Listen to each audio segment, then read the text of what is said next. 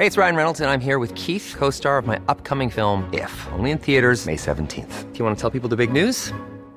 All right, I'll do. Sign up now and you'll get unlimited for $15 a month in six months of Paramount Plus Essential Plan on us. Mintmobile.com slash switch.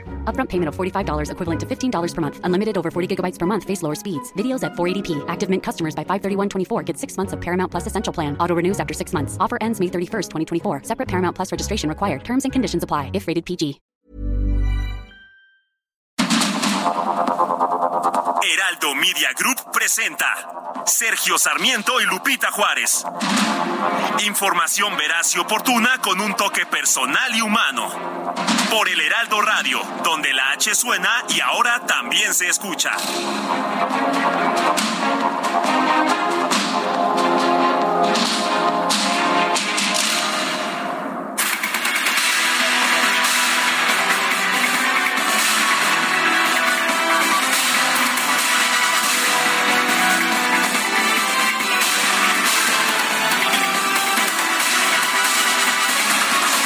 Por unanimidad, el Pleno de la Suprema Corte de Justicia de la Nación invalidó unas reformas que se hicieron a la Ley Federal de Telecomunicaciones y Radiodifusión de 2003. Estas reformas se hicieron en 2017. La Suprema Corte de Justicia no se metió en el fondo de estas reformas, eh, pero determinó que se había violado el proceso legislativo. El ministro Alberto Pérez Dayán señaló que hubo omisiones claras al proceso legislativo, como no haber incluido a todas las comisiones que debían de formar parte en la discusión y elaboración de la propuesta. A pesar de estar convocadas tres comisiones distintas para elaborar el dictamen y con el mismo llevarlo a la sesión plenaria, este no se generó de manera conjunta, pues solo fue una de las tres comisiones la que presentó el dictamen. Sostuvo que las violaciones al proceso legislativo, si bien aisladas, pueden no serlo, en suma demuestran la falta de calidad democrática. La ministra Margarita Ríos Farjat señaló que el proceso se llevó a cabo de manera expedita y que no se llevó a cabo un debate de manera exhaustiva. Esta votación legislativa de fast track o por la vía rápida me parece inconstitucional. atenta contra los principios de deliberación democrática y va contra lo que se espera del poder legislativo. Eh, he visto, de hecho, en medios y en redes sociales interpretaciones muy distintas acerca de lo que se modificó o no se modificó ayer precisamente con esta decisión de la Suprema Corte de Justicia. Puedo decirle que los artículos eliminados son artículos que se enmendaron en, dos, en 2017 y son los artículos 256, 259 y 311. Eh, sin embargo, usualmente cuando el Congreso, cuando la Suprema Corte elimina artículos, le pide al Congreso que legisle en esta cuestión. Sin embargo, en esta ocasión, la Suprema Corte de Justicia no le pidió al Congreso que legisle. Esto podría o generar un vacío jurídico o simple y sencillamente eliminar las disposiciones del 2017 eh, que están en los artículos 256, 259 y 311. Ayer hubo pues toda suerte de interpretaciones, algunas de ellas contradictorias sobre lo que realmente había decidido la Suprema Corte de Justicia. Son las 7 de la mañana con tres minutos, 7 con 3. Hoy es martes 30 de agosto del 2022. Yo soy Sergio Sarmiento y quiero darle a usted la más cordial bienvenida a El Heraldo Radio. Lo invito a quedarse con nosotros, aquí estará bien informado también, también puedo decirle que podrá pasar un rato agradable, ya que si la noticia lo permite, a nosotros nos gusta darle su lado amable. Guadalupe Juárez, ¿cómo estás? Buen día. Hola, ¿qué tal? Qué gusto saludarte, Sergio Sarmiento, a ti, a nuestros amigos del auditorio. Qué gusto. ¿Cómo les va? Buenos días. Gracias por estar con nosotros, empezando una mañana más. Les eh, tengo que contar lo que ha ocurrido en los últimos días por allá en el Pinabete. Y bueno, los familiares de los trabajadores atrapados allá en el pozo de carbón que estaban pues ya desde hacía varios días, 26 al exterior de este predio, iniciaron el levantamiento del campamento que habían instalado tras el accidente. Ya la gente dice, pues no tiene caso seguir aquí, no después de lo que dijeron las autoridades que se va a hacer un memorial y que pues va a tardar un montón. Ya el presidente decía, pues hay que rescatar los cuerpos, ya se refirió así a los mineros.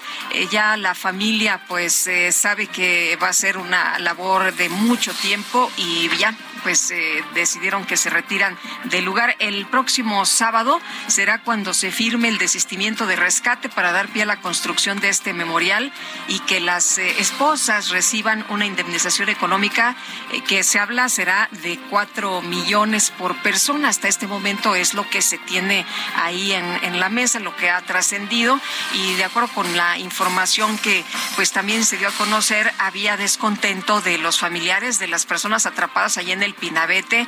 Había reclamos, también por ahí la exigencia de la renuncia por parte de la Coordinadora Nacional de Protección Civil, que el presidente Andrés Manuel López Obrador, por cierto, calificó, no hombre, como siempre lo califica, ¿no? Como politiquería.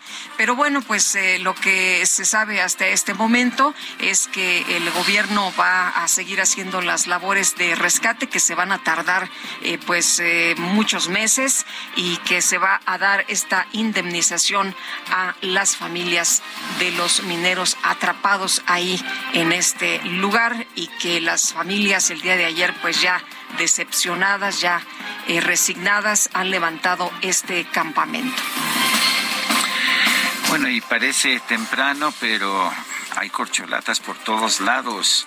Hay aspirantes a la presidencia de la República. Ayer el dirigente nacional del PAN, Marco Cortés, pues destapó al gobernador de Querétaro, Mauricio Curi, como posible candidato del PAN a la presidencia de la República y también respaldó a la senadora Lili Telles como aspirante de este partido a la presidencia. Esto lo hizo en la inauguración de la plenaria de los senadores panistas que se realizó en Querétaro. El líder del partido destacó que Curi ha demostrado su capacidad y liderazgo. Vale la pena señalar que hace apenas algunos días el ah, presidente del PAN, Marco Cortés, había señalado a siete posibles aspirantes a la presidencia de la República ahora está señalando también a Mauricio Curi, también se habla de Mauricio Vila, se habla de Santiago Krill, eh, Lili Telles no estaba en las listas originales, pero pues se ha colocado en parte por su activismo en redes sociales, por sus críticas al gobierno del presidente Andrés Manuel López Obrador y poco a poco empiezan a surgir ya una lista de candidatos del Partido Acción Nacional. Son las 7 de la mañana con siete minutos.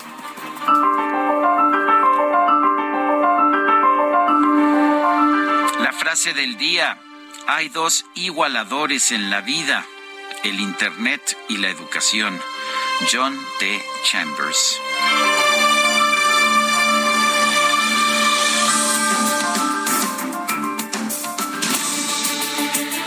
Las preguntas. Ayer preguntábamos en este espacio qué corcholata le gusta más. Claudia obtuvo 26.1%, Marcelo 33.4%, Adán Augusto 25.5%, Monreal 15.1%. A ver, y escuche usted el número de votos que se juntaron el día de ayer. 69.193 votos. Parecía una votación interna por escoger la música que se, que se va a escuchar. 69.193 participaciones el día de ayer. La que sigue, por favor. Bueno, aquí el, el, el DJ que está celoso porque hubo muchas participaciones. Pero bueno, la pregunta de hoy que ya coloqué en mi cuenta personal de Twitter arroba Sergio Sarmiento. A propósito, hice la pregunta tres veces. Siempre se ve que estaba yo dormido porque le metía yo algún errorcito y hasta la tercera quedó. O sea que ah, lleva apenas 21 minutos. Pero la pregunta es, ¿quién le gusta como candidato del PAN para 2024? Mauricio, Mauricio Vila, el gobernador de Yucatán, 17%. Ricardo Anaya, 23.2%. Santiago Krill, 20.2% y Lili Telles 39.6%. Pese a que solo llevamos 21 minutos, llevamos ya 828 votos y vale la pena señalar que son preguntas, no son encuestas. ¿Por qué digo que no son encuestas? Porque no están ponderadas por población ni por sector social. Eh, son simplemente preguntas que quien quiera puede responder y que responden, por supuesto, quienes nos siguen en redes sociales, tanto a mí en lo personal como pues a nuestro programa a través de arroba Sergio y Lupita. Ahora sí, 7 con 9. Lo mejor de México está en Soriana. Lleva manzana red o golden a 29.80 el kilo o el plátano chiapas a 14.80 el kilo. Además, 20% de descuento en todas las manzanas en bolsa y en todas las uvas y kiwis. Martes y miércoles del campo de Soriana. Solo 30 y 31 de agosto. Aplica restricciones. Las destacadas de El Heraldo de México. Y está con nosotros aquí en la cabina Itzel González con las destacadas. Itzel, ¿cómo te va? Muy buenos días. buenos días, Lupita, Sergio, queridos destacalovers. A ver, a ver, a ver. Ahí estamos, estamos, uno, dos. Hubo un complot. Algo pasó, mi querida Itzel. A ver, vámonos a Ese este micro, lado. sí, ese micro sí se Este oye. micro sí funciona, complot desde la mañana. Es que como ¿Qué, qué le hiciste? ¿Qué le hiciste aquí qué? Yo, yo, ¿Qué- lo- qué pasó yo ataqué Quique? al ingeniero Adrián. Fue Ah, por eso. fue por Supongo eso. Que, que- que fue mano negra desde antes de iniciar este programa. Supongo que vino y de- desconectó para que no hubiera destacadas, pero no nos vamos a dejar. Aquí tenemos cuatro micrófonos y si el tercero no funciona, El nos cuarto, sí. vamos al cuarto. Bueno, pues venga de ahí. Mucha información es martes 30 de agosto, así que comenzamos con las destacadas del Heraldo de México. En primera plana, Ciudad de México y Estado de México destinan 19 mil millones de pesos para abastecer agua al valle. Claudia Sheinbaum y Alfredo del Mazo presentan plan integral. País, Rosa Isela Rodríguez pide construir México en paz. La titular de la Secretaría de Protección Ciudadana llama a diputados a aprobar el paquete de 12 iniciativas. Ciudad de México, en Tlalpan detectan daños en kiosco. El monumento que data de 1872 sufrió raspaduras y esgrafiados en cantera. Estados mineros atrapados pactan rescate y memorial. Familiares aceptaron que salvamento se realice con tajo a cielo abierto. También recibirán indemnización. Orbe, Estados Unidos terminan las pruebas gratuitas de COVID. El gobierno acusa falta de presupuesto que no autorizó el Congreso. Meta Selección Mexicana apela a sus raíces. El tricolor va a viajar a Qatar 2022 con uniformes que rinden honor a la cultura prehispánica del país. Y finalmente, en mercados padecen por obras, caída en la construcción. El valor del sector pasó de 31.453 millones de pesos en 2018 a 23.311 millones de pesos a julio de este año. Lupita, Sergio, amigos, hasta aquí las destacadas del Heraldo. Feliz martes. Gracias, Itzel. Muy buenos días. Son las 7 de la mañana con 13 minutos. Vamos a un resumen de la información más importante. El cine a solo 29 pesos. Increíble, ¿cierto? Este 5, 6 y 7 de septiembre llega la fiesta del cine. Ven a Cinépolis y disfruta todas las películas en cartelera a precio especial. Además de increíbles precios en dulcería. Celebremos la fiesta del cine en Cinépolis. El Pleno de la Suprema Corte de Justicia de la Nación invalidó la reforma de 2017 a la Ley Federal de Telecomunicaciones y Radiodifusión en materia de derechos de las audiencias. Eh, esto fue por razones del proceso legislativo, por violaciones al proceso legislativo. La Corte no se metió al fondo. Comunicado, la Suprema Corte explicó que esta reforma a la Ley General de Telecomunicaciones y Radiodifusión no respetó el derecho a la participación de todas las fuerzas políticas con representación parlamentaria en condiciones de libertad e igualdad. El ministro de la Corte, Juan Luis González Alcántara Carrancá, requirió al Ejecutivo Federal a que aclare si hay o no un acuerdo formal para declarar al tren Maya como proyecto de seguridad nacional y en su caso que remita una copia certificada de ese documento. Una reunión con legisladores del Partido Verde, la titular de la Secretaría de Seguridad y Protección Ciudadana, Rosa Isela Rodríguez, reconoció que el Ejecutivo busca tener la facultad de otorgar beneficios de libertad anticipada a presos debido a que los jueces tardan mucho en sus decisiones.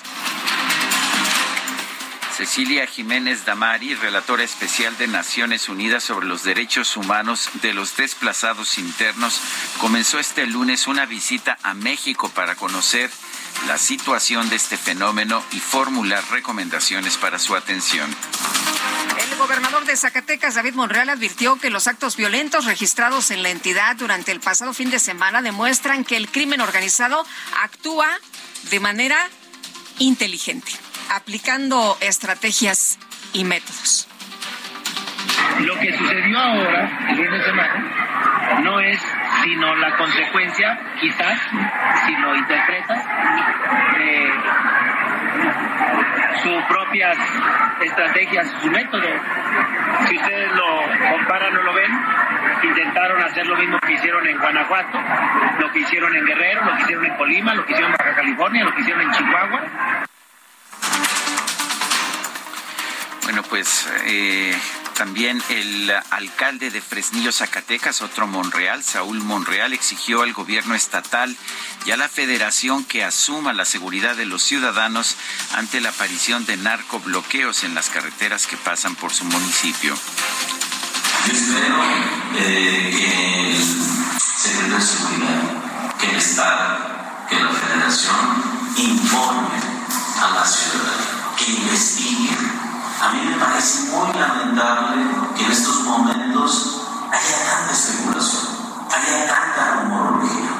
Sí les puedo decir que la autoridad federal asuma el papel que resguarde a los ciudadanos bueno, por cierto, se quejaba no nada más de que no le dan información, de que el gobierno del estado, siendo su hermano el gobernador, pues no, no le da información, sino también se quejó de la titular de la Secretaría de Educación, dijo que no tuvieron la atención de decirle si iba o no a haber clases, que los papás no sabían absolutamente nada y que cuando él le preguntaron a Saúl Monreal, el alcalde de Fresnillo, pues no sabía ni qué decirles así. La situación, imagínense nada más, un gobierno que no se comunica con sus alcaldes.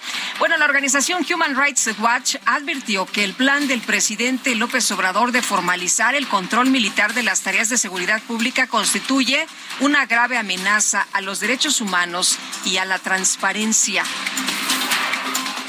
Durante la inauguración de la reunión plenaria de los senadores del PAN, el dirigente nacional del partido, Marco Cortés, lanzó un llamado a evitar la militarización del país y defender al Instituto Nacional Electoral que estemos dialogando permanentemente con los coordinadores parlamentarios de los diferentes partidos políticos, que estemos platicando, que estemos construyendo con ellos, porque es muy importante mantener los números de protección constitucional. Y ante la eventual, porque yo así lo creo, decisión que se percibe en la bancada de Morena, buscar construir con todos aquellos que digan claramente que el país va de mal en peor.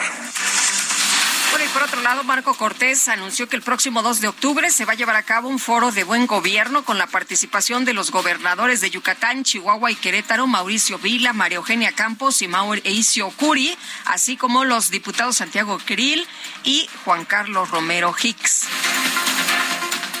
Al reunirse con los integrantes del Grupo Plural del Senado, el ex candidato presidencial Cuauhtémoc Cárdenas reconoció que está muy preocupado por la situación que enfrenta México en materia económica, educativa y de seguridad pública. no veo ninguna, a ninguna organización, no veo en este caso al gobierno, un gobierno que yo podría llamar de izquierda, más allá de que respeto la autocalificación dar otro lado, el ingeniero Cárdenas externó su preocupación por la posibilidad de que la reforma electoral del Ejecutivo Federal pueda desmantelar al INE.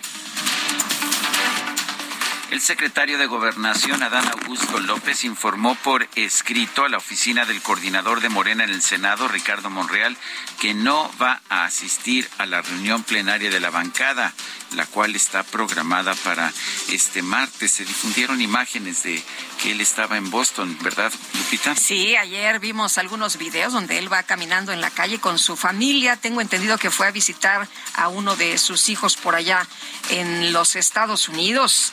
Bueno, y el senador de Morena, Gabriel García, dio a conocer su decisión de declinar en su intención de ocupar la presidencia de la mesa directiva de la Cámara Alta gobernador de Puebla, Miguel Barbosa, pidió a los integrantes de Morena en su estado que no permitan la imposición del diputado federal Ignacio Mier como candidato al gobierno del estado.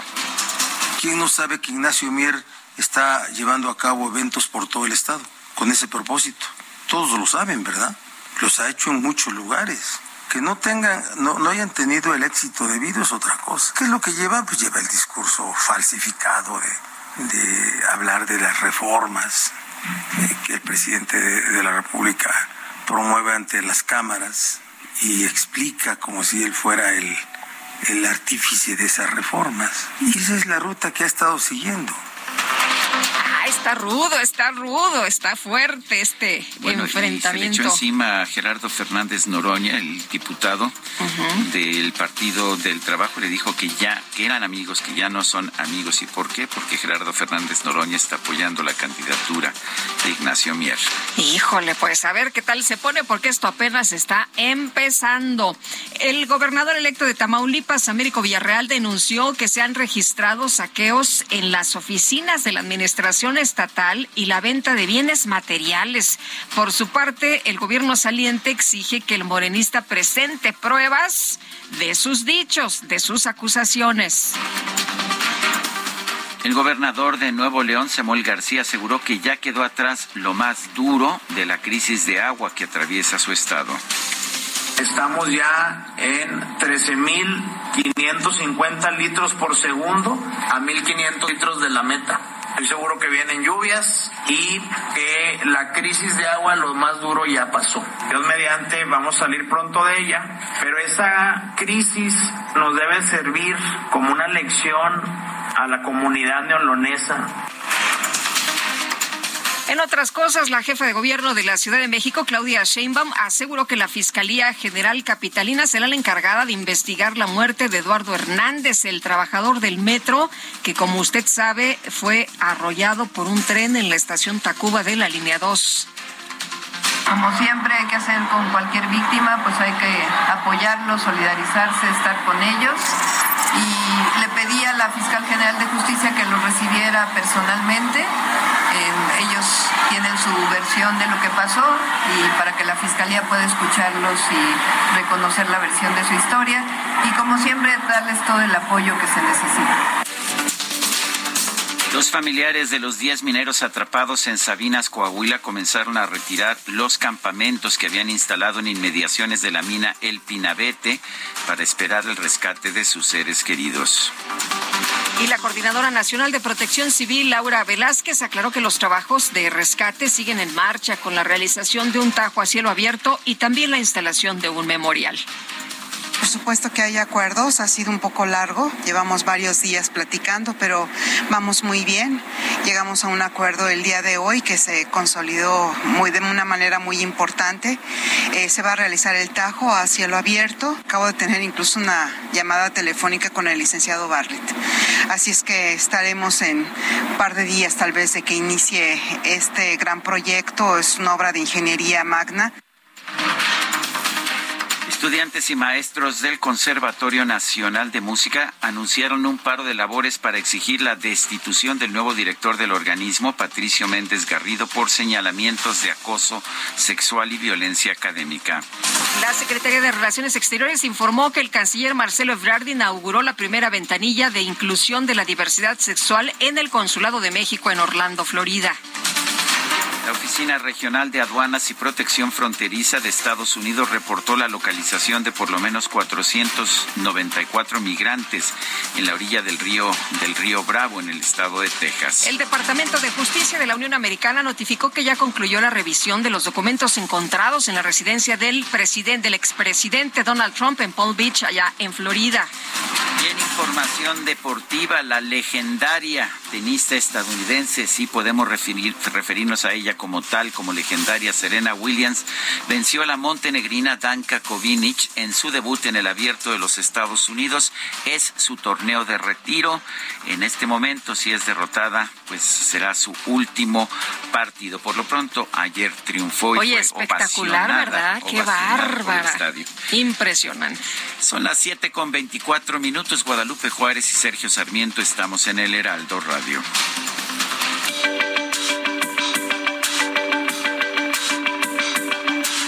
Sergio Sarmiento y Lupita Juárez quieren conocer tu opinión, tus comentarios o simplemente envía un saludo para ser más cálida esta mañana. Envía tus mensajes al WhatsApp 55 20 10 96 47.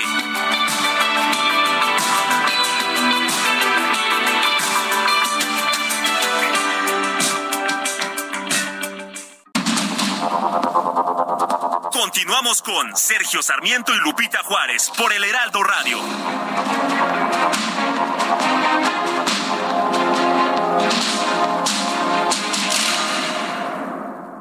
En Soriana encuentras la mayor calidad. Lleva pollo entero fresco a 37.90 el kilo. Sí, a solo 37.90 el kilo. Y la milanesa de res pulpa blanca a 159.90 el kilo. Sí, a solo 159.90 el kilo. Soriana, la de todos los mexicanos. Agosto 31. Aplica restricciones. El 21 de diciembre de 2010, la Asamblea General de las Naciones Unidas declaró el 30 de agosto como el Día Internacional de las Víctimas de Desapariciones Forzadas y exhortó a los Estados miembros del Sistema de las Naciones Unidas y otras organizaciones internacionales y regionales, así como a la sociedad civil, a dar relevancia a este día. De acuerdo con la Declaración sobre la Protección de todas las personas contra las desapariciones forzadas, se producen desapariciones forzadas siempre que se arreste, detenga o traslade contra su voluntad a las personas o que éstas resulten privadas de su libertad de alguna otra forma por agentes gubernamentales o cualquier sector o nivel, por grupos organizados o por particulares, que actúen en nombre del gobierno o con su apoyo directo o indirecto, su autorización o su asentimiento, y que luego se nieguen a relevar la suerte o el paradero de esas personas o reconocer que están privadas de la libertad, sustrayéndolas así a la protección de la ley.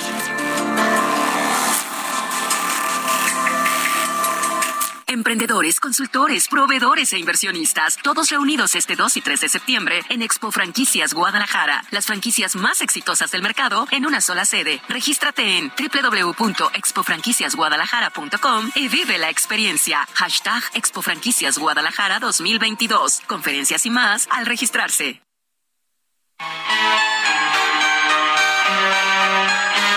Me pudiste conquistar con mirarme y nada más tú mi caso. Para ser o tu querer o una flor de amanecer. Y tú mi caso. Me habrías hecho bailar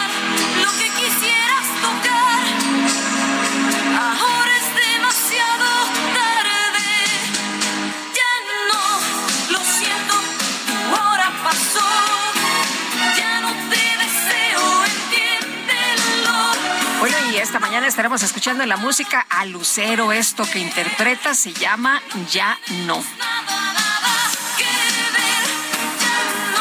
Y ganó de nuevo el voto popular. Una elección un poquito controvertida, pero, pero finalmente gasó, ganó Lucero esta cantante muy popular que nació el 29 de agosto de 1969. 69, ya cumplió 53 años, no, no parece, ¿eh? realmente guapísima, espectacular, eh, conciertos que he visto de ella, eh, vale la pena, de hecho, verla. Lucero. Bueno, y en los mensajes dice, buenos días, por favor felicitar a mi esposa Lupita en su cumpleaños, quien todos los días los escucha de parte de Enrique, pues para Lupita de Enrique, un fuerte abrazo y lo mejor en este año, muy feliz cumple.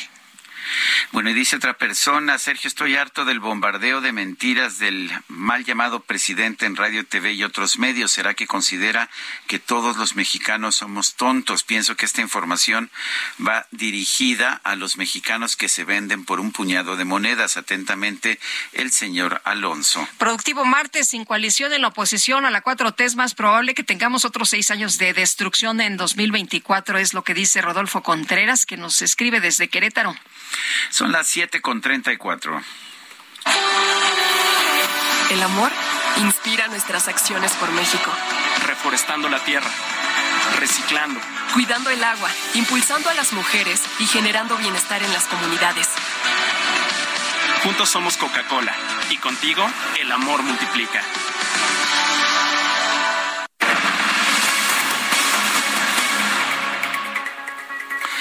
Bueno, vamos, a, vamos eh, con la información. Eh, la fracción parlamentaria de Morena en la Cámara de Diputados quiere elevar a rango constitucional las conferencias matutinas de quien sea presidente de la República. Quieren que esto sea un ejercicio de rendición de cuentas. A través de una iniciativa propuesta por el diputado de Morena, Alejandro Robles, la bancada busca reformar el artículo 90 de la Constitución con el objeto de instituir las conferencias de prensa matutinas de rendición de cuenta y transparencia de quien ocupe la presidencia de la República. También presentó una propuesta para crear la ley que ordena las conferencias de prensa matutinas de rendición de cuentas del Ejecutivo Federal. En la argumentación establece que la conferencia matutina del presidente Andrés Manuel López Obrador se ha convertido en el principal canal de comunicación y en la herramienta capital del presidente y del gobierno federal y por eso considera que hay que institucionalizarla y que sea ordenada por ley. Esto quiere decir que si llegara un nuevo presidente que prefiriera no dar conferencias matutinas y dedicar su tiempo pues al, a la tarea de gobernar estaría fuera de la ley. Bueno, pues hay cosas más importantes, ¿no? Las mañaneras del presidente López Obrador, todos sabemos que no son rendición de cuentas, que son propaganda. Vámonos con información desde Reforma. Javier Ruiz, que está hecho un caos, que cerraron por ahí Reforma, pasó de la Reforma desde tempranito. Cuéntanos, buenos días. Así es, Lupita, Sergio, ¿qué tal? Excelente mañana. Y efectivamente, pues se fue cerrada la circulación desde el cuarto para las seis de la mañana sobre el paseo de la reforma en las inmediaciones del Ángel de la Independencia, prácticamente desde la Diana Pasadora y en dirección hacia la glorieta de la Gometti. Y es que justamente el día de hoy se celebra el Día Internacional de las Víctimas de Desaparición Forzada en todo el mundo y es ellos también que han llegado desde muy temprano eh, algunos colectivos y también familiares de personas que desafortunadamente han desaparecido en México. Hay integrantes del movimiento por nuestros desaparecidos en México quienes están realizando, Lupita Sergio, un mapa justamente alrededor del Ángel de la Independencia para representar pues con los obstáculos que ellos encuentran justamente para encontrar a las eh, personas, a ello pues la falta de economía y también han colocado barcos en color amarillo elaborados de papel para representar que los buscan por eh, tierra y por mar. A un costado del lado del ángel de independencia de la Diana Cazadora también colocaron la leyenda ¿Dónde están? Esto con prendas de las personas que desafortunadamente desaparecieron. En los próximos minutos espera que lleguen también ya algunos familiares y también lo que nos han mencionado que al día de hoy, pues eh, desafortunadamente hay más de 150 mil personas desaparecidas en todo México y también pues, ellos se dedican no solo a buscarlos en México, sino también en los países de Guatemala, Salvador y Honduras, donde también hay un índice alto de personas desaparecidas. Hay que evitar este punto de pasión, los laterales sí están abiertos en dirección hacia insurgentes o hacia el circuito interior, sin embargo, el avance es complicado. Las alternativas para utilizar la avenida Chapultepec o el circuito interior. De momento, Lupita Sergio, el reporte que tenemos. Muy bien, pues Javier, muchas gracias por esta información. Muy buenos días y muy importante para nuestros amigos que circulan por esta zona, pues que tomen las alternativas, mi querido Javier. Así es, de preferencia es utilizar Chapultepec y el circuito porque este evento pues prácticamente está pactado hasta las 7 de la mañana, hora de hora pico de tráfico, así que van a tener asientos para quien desee llegar a esa zona. Híjole, bueno, pues que lo tomen en cuenta. Gracias, Javier, muy buenos días. Estamos atentos, hasta luego. Hasta las 10 de la mañana. Bueno, y vamos con Israel Lorenzana, está en circuito interior. Adelante, Israel. Sergio Lupita, muchísimas gracias. Nosotros ya hemos recorrido parte del circuito interior en el tramo que comprende Boulevard Puerto Aéreo y con dirección hacia la zona de la raza. Ya hemos encontrado asentamientos considerables, principalmente a la altura de Eduardo Molina y más adelante en la zona de Ferrocarril Hidalgo. No hay que abandonar esta arteria si requieren alguna alternativa. El eje 2 norte o también el eje 3 norte hasta la zona de Vallejo puede ser una buena opción para nuestros amigos que van con dirección hacia la zona de Quitláhuac. Sergio Lupita, la información que les tengo. Israel, gracias. Hasta luego. Bueno, son las ah, son las 7 de la mañana con 39 minutos. Sergio, habíamos platicado ayer con Javier Lozano que dijo, oiga, ya me están buscando más seguido. Ah, pues efectivamente, y hoy lo tenemos de nueva cuenta vía telefónica. Por este tema tan relevante, el Pleno de la Suprema Corte de Justicia de la Nación invalidó la reforma del 2017 a la Ley Federal de Telecomunicaciones y Radiodifusión en materia de derechos de las audiencias. Esto, pues, por el argumento de violaciones graves en el proceso legislativo. Javier, qué gusto saludarte de nuevo. ¿Cómo estás? Buen día. ya les voy a cobrar aquí. Como colaboración. Oye, Javier, pues ¿cómo ves esta decisión de la Suprema Corte? No, pues mira, eh, eh, ya se veía venir. Esto es algo que venían trabajando en la Corte desde hace algunos años. Y lo que llama la atención es que la decisión que toma la Corte es por, según ellos, vicios en el procedimiento legislativo, no tanto en el fondo del asunto, ¿ves? Y tal es así que al final pues dicen no pues nosotros no vamos a dar una directriz de cómo tienen que, que decidir en el Congreso. Vuelvan a legislar y pues te decían lo que quieran. A, ver, Javier, no te estamos escuchando bien, por lo menos yo no te estoy escuchando bien, creo que Lupita tampoco. Ah, vamos a ver si podemos mejorar la calidad de la llamada, me interesa mucho que te podamos escuchar bien, vamos a hacer un intento. Eh, estamos, estamos buscando opiniones ah, distintas sobre este tema porque en, los, en redes sociales y en medios de comunicación hay interpretaciones radicalmente distintas acerca de qué fue lo que decidió la Suprema Suprema Corte de Justicia. Estoy explicando al aire, Javier, que he visto en los medios desde ayer y en redes sociales interpretaciones radicalmente distintas eh, sobre lo que se decidió y entiendo que fue por razones de forma, no de fondo, no se metió la Corte al fondo. Pero, a ver, la pregunta es esta. Tenemos la ley del 2013 y después se hicieron modificaciones en el 2017. Se están tirando las modificaciones del 2017. Hay quien dice que esto pues termina con la amenaza de censura a los medios, pero hay quien dice que esto restablece la amenaza de censura a los medios. ¿Qué, eh, exactamente qué pasa? ¿Cuál, ¿Cuál es la legislación que queda? Es exactamente lo segundo. Nosotros lo que habíamos hecho, y en mi opinión era lo correcto, y digo nosotros porque yo estaba ahí como senador de la República, lo que habíamos hecho es que en el 2017 le dábamos certeza o certidumbre a las estaciones de radio y televisión para que no tuvieran que entrar en esta ridiculez de estar distinguiendo entre noticia y opinión. Imagínate que ustedes, Sergio Lupita, cada vez que están dando una nota y de pronto, bueno, tu opinión, ¿no? La, que tú das todos los días, esto, eh, pues es evidente que es tu opinión y no tienes que estar con una campanita anunciando, a partir de este momento deja de ser noticia y es opinión. Luego otra campanita, regreso a noticia, como si fuéramos tontos en las audiencias. Esa es una. Dos, lo que habíamos nosotros dispuesto es que cada estación tendría su propio código de ética. Y tres, habíamos también dispuesto que cada estación tendría su propio defensor de las audiencias. Con esto, al tirar toda esa reforma, ese decreto, por eso de un decreto porque eran unos cuantos artículos de la ley de, federal de telecomunicaciones y radiodifusión, al tirar eso, la Corte lo que dice, y dejo otra vez en atribuciones del Congreso de la Unión sin darles directriz alguna para que vuelvan a legislar en el sentido que ellos decidan. Oye, Javier, pero entonces esto significa que podríamos tener como pues una figura que más bien fuera un censor en las en los diferentes medios en vez de un defensor, un censor? Exactamente, o sea, imagínate, así como dice el presidente, imagínense, pues imagínense ahora con Morena en la mayoría, porque esto es una mayoría simple, ¿eh? no calificada, una mayoría simple en el Congreso, con Genaro Villamil dictándoles códigos de ética e imponiéndoles desde el Estado, pues eh, a los defensores de las audiencias y eh, obligándolos a que tengan que distinguir entre opinión y, eh, y noticia, y pues ahora sí van a enriquecer muchísimo más la agenda de los miércoles de quienes tienen en las mentiras, en las opiniones y todo esto. Es un retroceso. O sea, hasta ahorita no es nada, porque, digamos, ahorita lo que hicieron fue tumbar esto, queda seis meses todavía en vigor, viene el engrose de la Corte, vamos a ver cómo viene ya la redacción fina, pero al final lo que van a dejar es en manos del Congreso de la Unión, con mayoría de Morena y sus aliados, la posibilidad de legislar al respecto. Ahora vi, y esto me pareció muy interesante, que, que el Congreso, perdón, la Corte no le ordenó al Congreso legislar de nuevo, porque eso lo hace en algunas ocasiones cuando tira algunos artículos de ley, le dice tienes tanto tiempo para legislar de nuevo, pero no le está ordenando. Eh, ¿Qué significa esto? Puede legislar el Congreso, pero no tiene realmente obligación de hacerlo.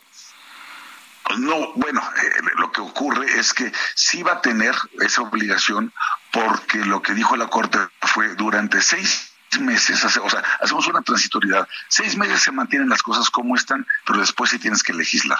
Claro, no le pone una fecha, pero sí le pone el balón para que entonces diga, habrá que estar atentos a ver qué dice ahorita el presidente en la mañana, o si no es que ya dijo algo eh, sobre el particular, porque esto pues es muy apetecible, sobre todo para un régimen autoritario. Imagínate que tengas tú la posibilidad de poner a cada estación su defensor de las audiencias, su código de ética y que encima tengan que distinguir entre información y opinión. Entonces, habrá que ver qué pasa. Todavía no es un hecho consumado, pero sí revive, renace la amenaza de que tengas un régimen censor en este país para la radio y la televisión. Me parecería bien delicado, por eso nosotros hicimos esa reforma. Y me parece también muy delicado que la Corte ya se esté metiendo en este tipo de asuntos. Ya no sé, o sea, ya no abordó el fondo se metió a las formas que sigue el Congreso o la Cámara de Senadores para tomar una determinación. Pero eso no significa que si se, por ejemplo, eso no significa que no se pudiera meter al fondo en caso de que el Congreso emita leyes que violan pues los derechos internacionales y sobre todo eh, la libertad de expresión en México. Claro que sí, si se comete un exceso de esa naturaleza y entonces, dada el principio de progresividad de los derechos humanos fundamentales, entonces sí podría venir una acción de inconstitucionalidad, ¿ves? Ante la corte. El problema es cuánto tiempo, cuánto tiempo tardan estos procesos, ¿no? Ese es el, ese es el problema. Pero em, bueno, pues hoy sí tenemos entonces un, fuerte precedente de que sí se puede meter la corte por, según ellos, vicios graves en el procedimiento legislativo, que no me parece para mí nada grave lo que ocurrió. Y segundo, si legisla en exceso el Congreso, por supuesto que pueden venir acciones de inconstitucionalidad.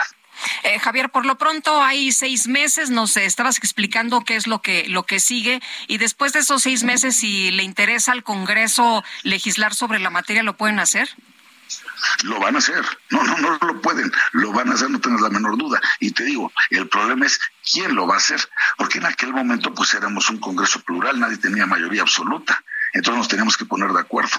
Ahorita ellos tienen la mayoría absoluta y vienen procesos electorales y nada les gustará más que callarle la boca a los comunicadores como ustedes. Así que abusados, de veras, hay que estar muy pendientes con esto que viene. Muy bien, pues eh, Javier, muchas gracias por conversar con nosotros esta mañana. Buenos días. Gracias a ustedes por la oportunidad. Muy buen día a todos.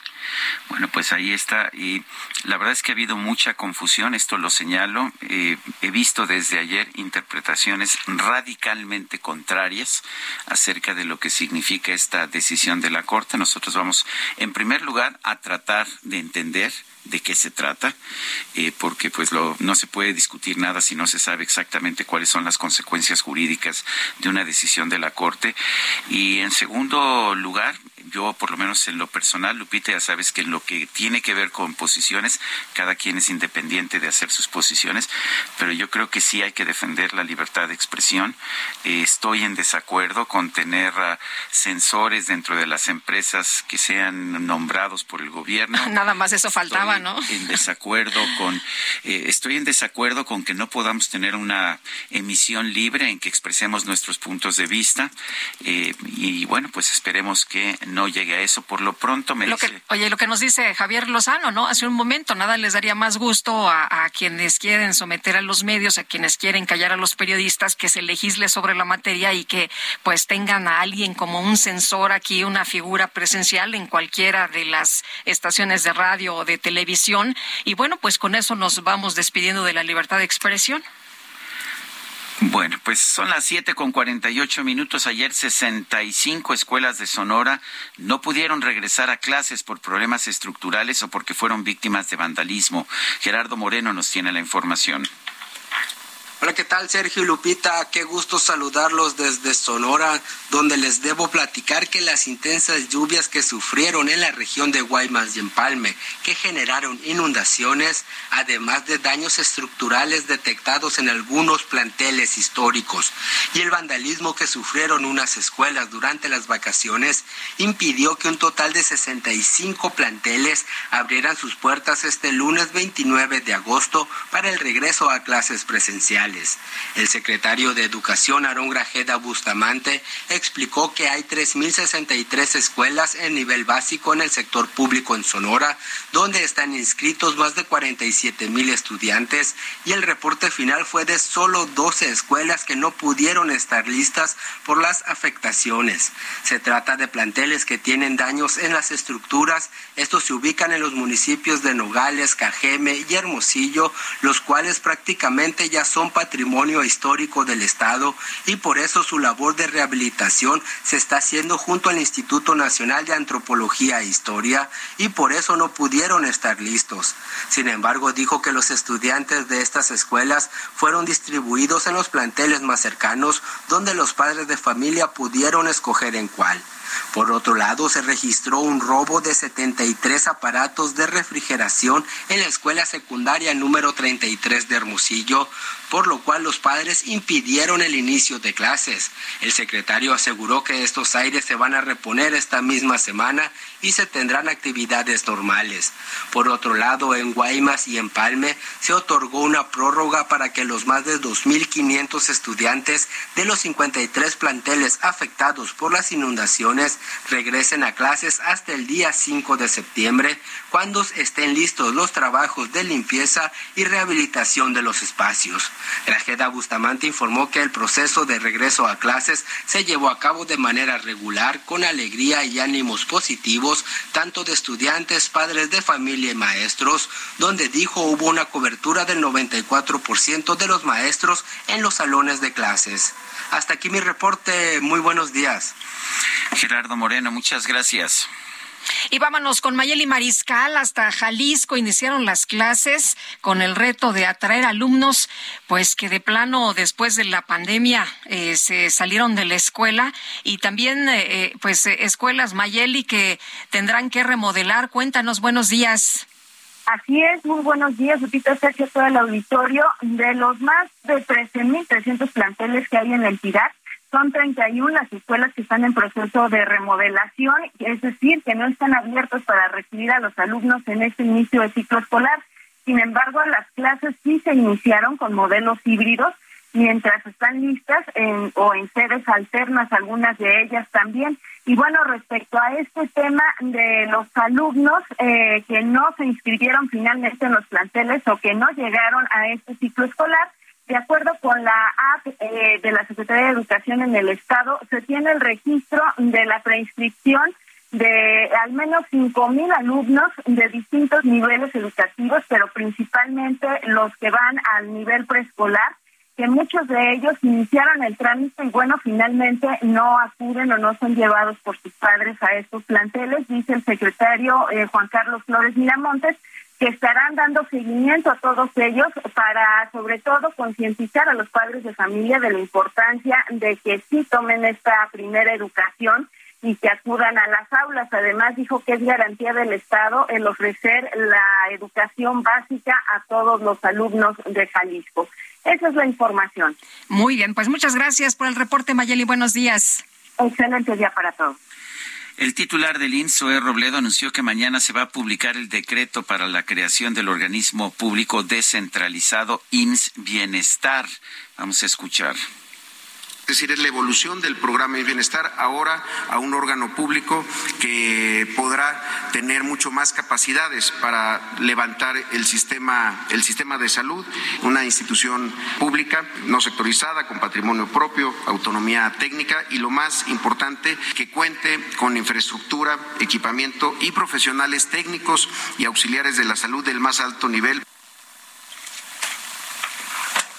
Bueno, pues ahí lo que dijo el titular del IMSS, Robledo, pues vamos a estar muy atentos de este decreto que se va a publicar el día de mañana. Son las siete, las siete de la mañana con cincuenta y tres minutos. Quiero recordarle a usted nuestro número de WhatsApp es el cincuenta y cinco veinte diez noventa y seis cuarenta y siete. Repito, cincuenta y cinco veinte diez noventa y seis cuarenta y siete. Puede usted seguirnos a través de nuestras redes sociales, por ejemplo, de Twitter. La cuenta es arroba Sergio Sarmiento. Le recomiendo también seguir al Heraldo Media Group en arroba Heraldo de México para tener toda la información en cualquier momento a todo lo largo del día. Nosotros vamos a una pausa, lo dejamos escuchando a Lucero, cuyo cumpleaños fue el día de ayer. Regresamos en un momento más. Me pudiste colocar como adorno que mirar y tú ni caso hacerme brisa de mar una piel que acariciar y tú ni caso.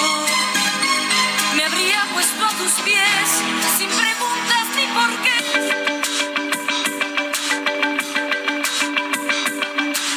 Sergio Sarmiento y Lupita Juárez quieren conocer tu opinión, tus comentarios o simplemente envía un saludo para ser más cálida esta mañana. Envía tus mensajes al WhatsApp 55 20 10 96 47.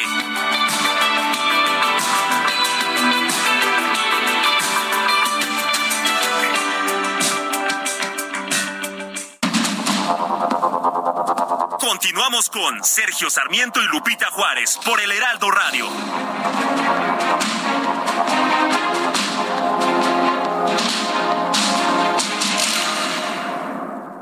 Lo mejor de México está en Soriana. Lleva manzana red o golden a 29.80 el kilo o el plátano chiapas a 14.80 el kilo. Además, 20% de descuento en todas las manzanas en bolsa y en todas las uvas y kiwis. Martes y miércoles del campo de Soriana. Solo 30 y 31 de agosto. Aplica restricciones.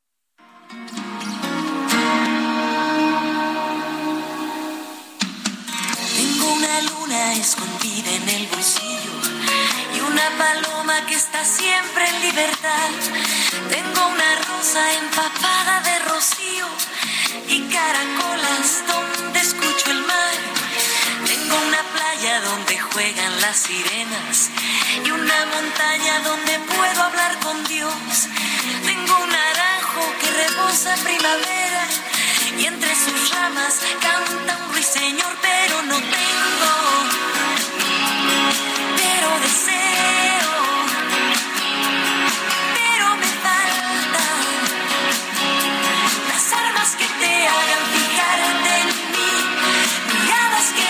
Seguimos escuchando música interpretada por Lucero. Ayer fue su cumpleaños, hoy lo estamos festejando. Esto se llama Tácticas de Guerra. A veces, a veces el amor te obliga a tener tácticas de guerra, ¿verdad? Ah, sí, ¿eh? A ver, cuéntame. No, no, no. Dame algunas pistas. Bueno, vámonos a los mensajes. Nos dice Luz, hola, la desviación de la avenida central para tomar la carretera Texcoco-Lochería tiene unos cráteres. Un coche acaba de caer en un hoyo gigante y el municipio no hace nada. Ayúdenos, por favor, a hacer presión. Es lo que nos dice Luz. Oye, allá en Lerma hay un también, eh, este, yo ya no sé si llegas a la luna o a dónde llegas. Es el Parque Industrial Santa Rosa, que los empresarios pagan un montón de recursos, apoyan al municipio y no los pelan, no les hacen caso y son unos hoyancones que no te puedes imaginar. Pasan años, alcaldes van, alcaldes vienen y nada más no hacen nada. Esto es en el Estado de México, ¿eh? a ver si se ponen las pilas. Dice otra persona, eh, nos encanta Lucero, excelente selección para este martes. Saludos, Clara. Dice SMM, elevar a rango constitucional la idea propagandística de un egocéntrico ha echado a la basura hasta el momento más de 30 de, de 30 mil millones, dice. 30 una, millones. 30, 30 millones, una vergüenza, es lo que nos dice SMM. Bueno, vale la pena señalar que la propuesta de esto, de este legislador de Morena para hacer uh, constitucionales y obligatorias las conferencias de prensa, pues es hasta este momento nada más la posición de ese legislador. No estoy muy seguro que el presidente quisiera que, que si hubiera futuros presidentes de oposición, aunque él piensa que eso es imposible. Pero qué tal que Claudia llega o, Marcelo llega o alguien de Morena llega. Y a lo mejor quien quiera, a lo mejor un nuevo presidente piensa que esa no es la mejor forma y que piensa que debe dedicarle esas tres horas diarias a gobernar el país y no, y no a promoverse. Pero en fin, ya veremos qué pasa por lo pronto. Ahí está la propuesta. Son las ocho con cuatro minutos. El cine a solo 29 pesos. Increíble, ¿cierto? Este 5, 6 y 7 de septiembre llega la fiesta del cine. Ven a Cinépolis y disfruta todas las películas en cartelera a precio especial. Además de increíbles precios en dulcería. Celebremos la fiesta del cine en Cinépolis pronóstico del tiempo con Sergio Sarmiento y Lupita Juárez.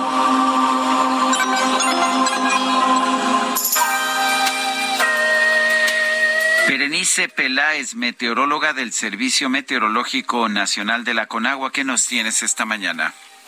Buenos días, Lupita y Sergio. Es un gusto saludarlos y también al auditorio que nos escucha para informarles que durante este día el monzón mexicano se va a mantener sobre el noroeste del país ocasionando lluvias puntuales intensas en zonas de Sonora, Chihuahua, Durango y Sinaloa.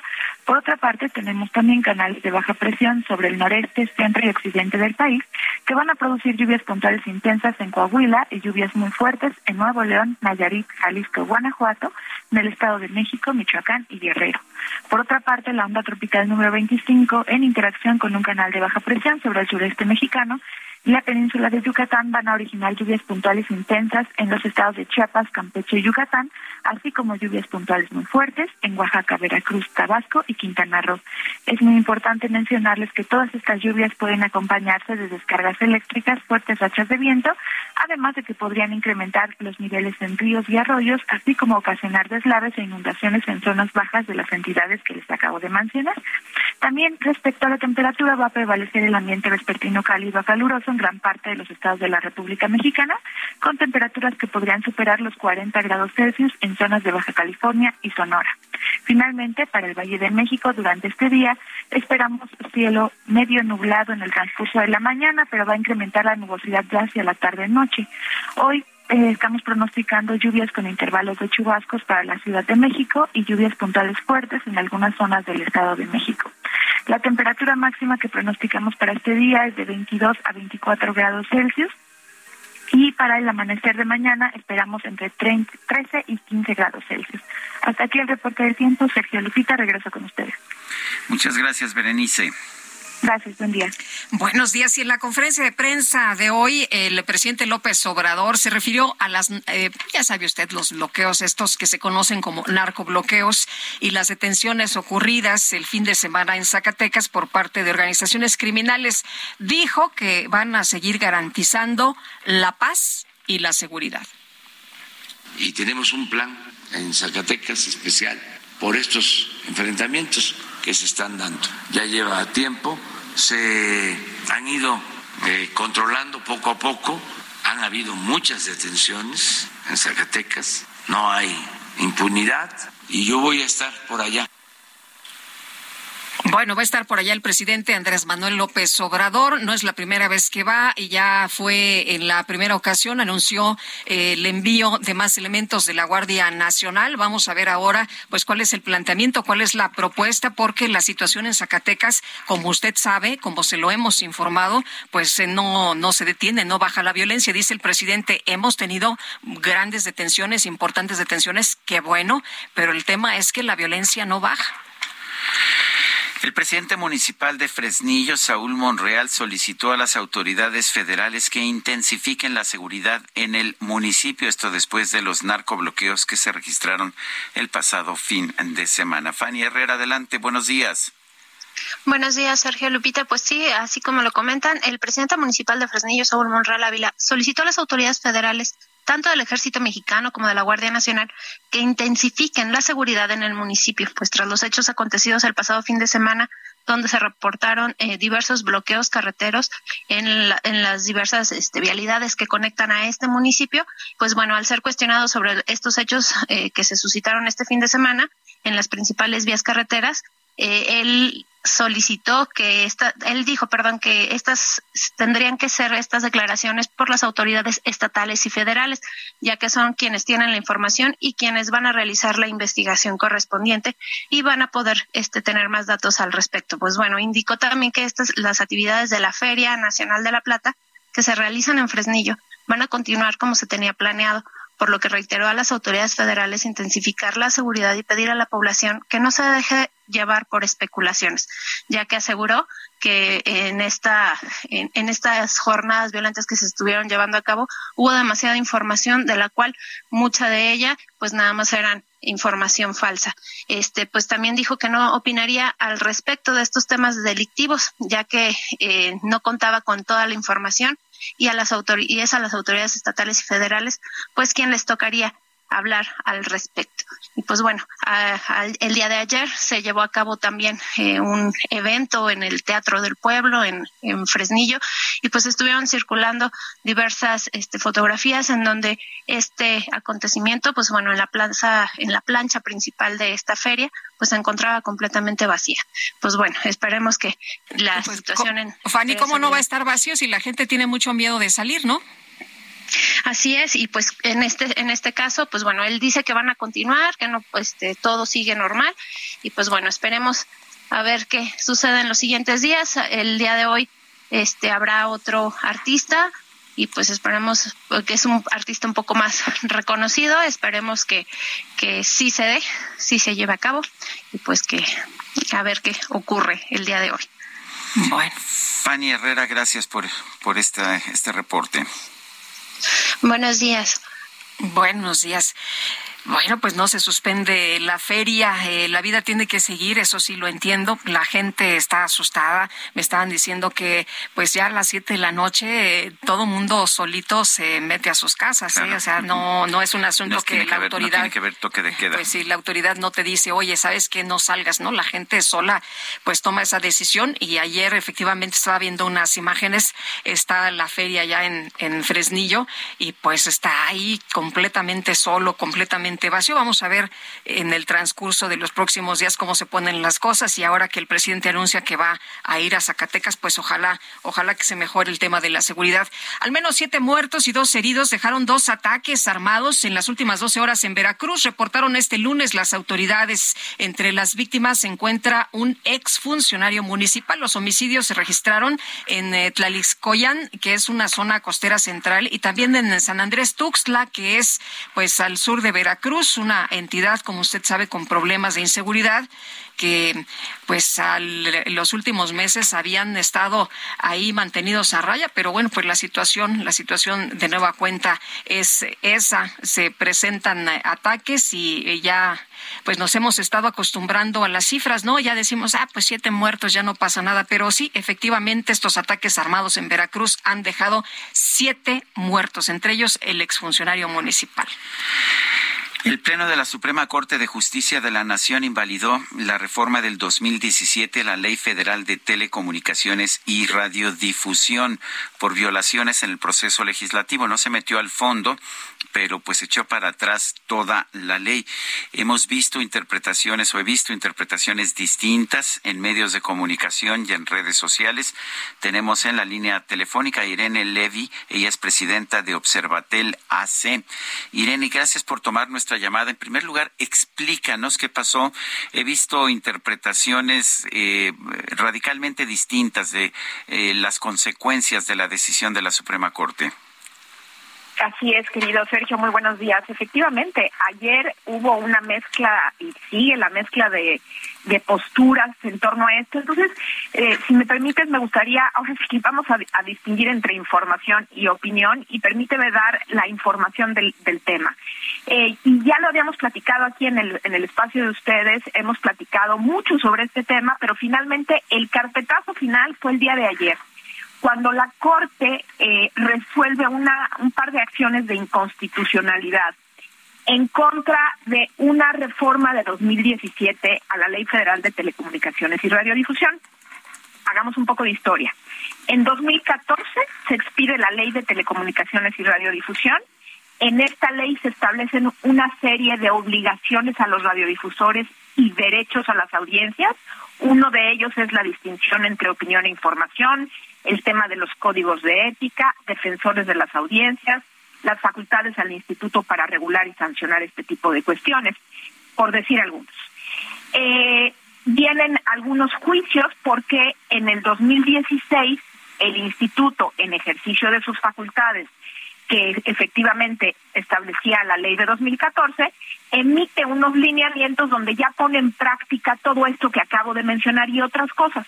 Vienen juicios en contra de estos lineamientos y cuando la Corte está por resolver, justamente en 2017 la Corte está por resolver precisamente con el mismo ponente de ayer, el ministro Alberto Pérez Dayán, y se sabía que lo que iba a, resolver la Corte era a favor del instituto, es decir, para, para, para que permanezcan estos artículos, viene en un fast track desesperado una reforma a esta ley de 2014, y estoy hablando, esto sucede en 2017, viene una reforma para evitar que la Corte resuelva a favor de los lineamientos y de todo esto que acabo de decir.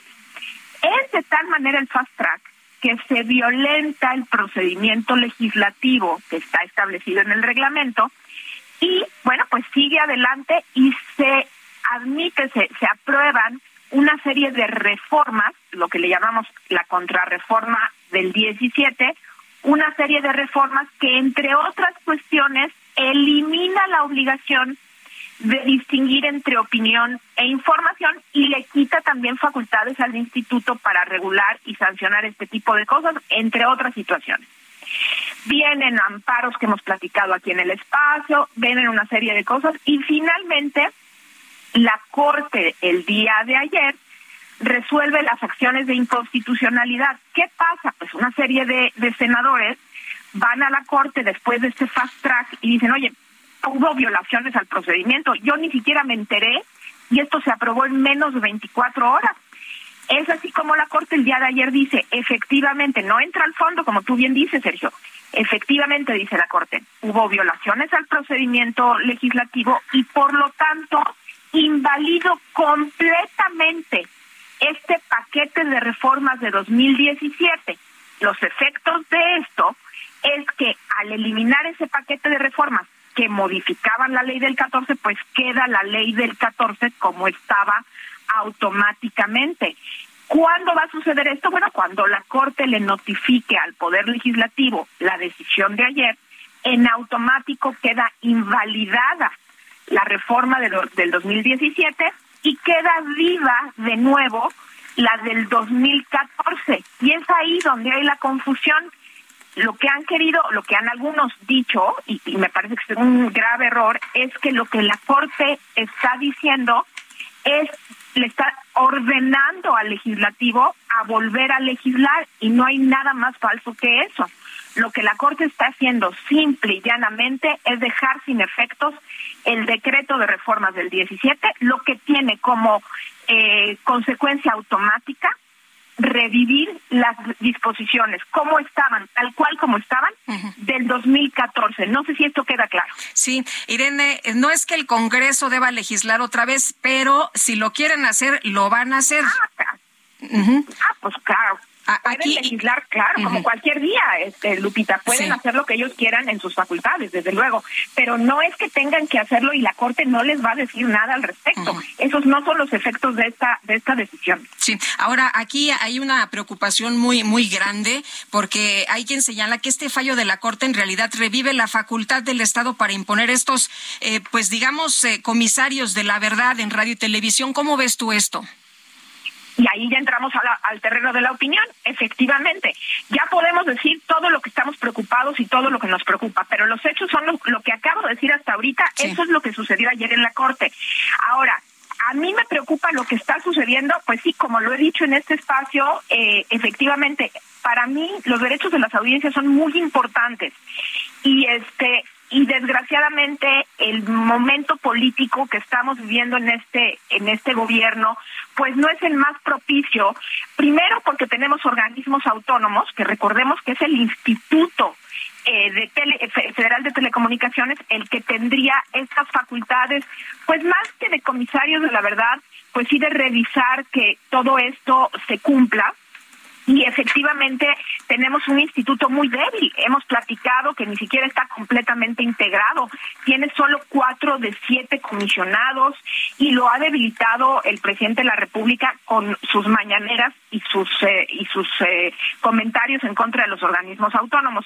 Y segundo, porque sí hemos visto y en mi opinión es preocupante este ataque en contra de los medios de comunicación, de los articulistas y de los opinadores todos los días durante las mañaneras del presidente López Obrador.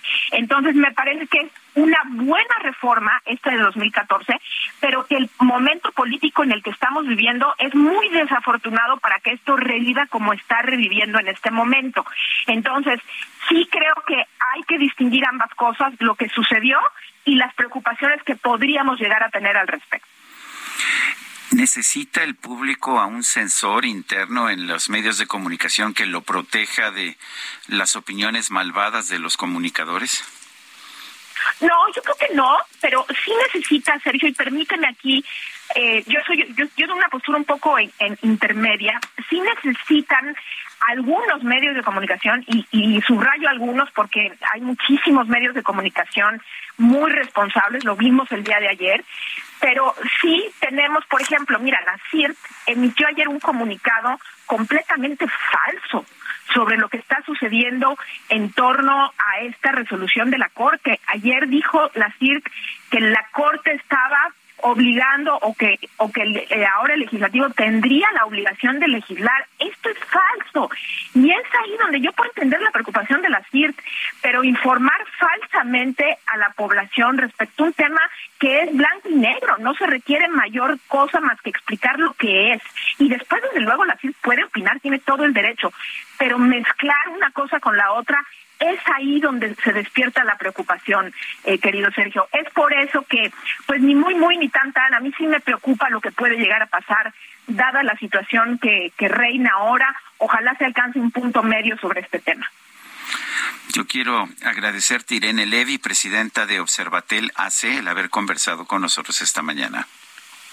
Al contrario, el placer es mío, querido Sergio Lupita, que tengan buen día. Gracias, Irene, muy buenos días también para ti. 8 con 21. Lo mejor de México está en Soriana. Lleva manzana Red o Golden a 29.80 el kilo o el plátano Chiapas a 14.80 el kilo. Además, 20% de descuento en todas las manzanas en bolsa y en todas las uvas y kiwis. Martes y miércoles del campo de Soriana. Solo 30 y 31 de agosto. Aplica restricciones. El Químico Guerra. Con Sergio Sarmiento y Lupita Juárez. Ay, estará interesante entonces esa, esa batalla. Bueno, vámonos con el químico, Guerra Químico. ¿Cómo te va? Muy buenos días. ¿Qué tal, Sergio Lupita? Eh, pues con todo lo que está sucediendo ahora con esta cuestión del calentamiento, las sequías, la disrupción de muchos ecosistemas, pues eh, siempre nos preguntamos, ¿podemos los seres humanos prevenir el colapso de nuestros ecosistemas? Es la gran pregunta.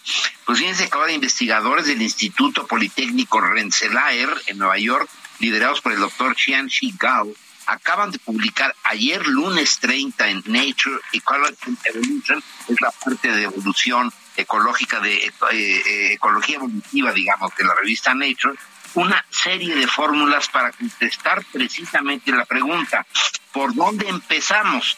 cuando hay este, este tipo de disrupciones. Ahora, por ejemplo, con la sequía, ¿cuáles son los ecosistemas más afectados?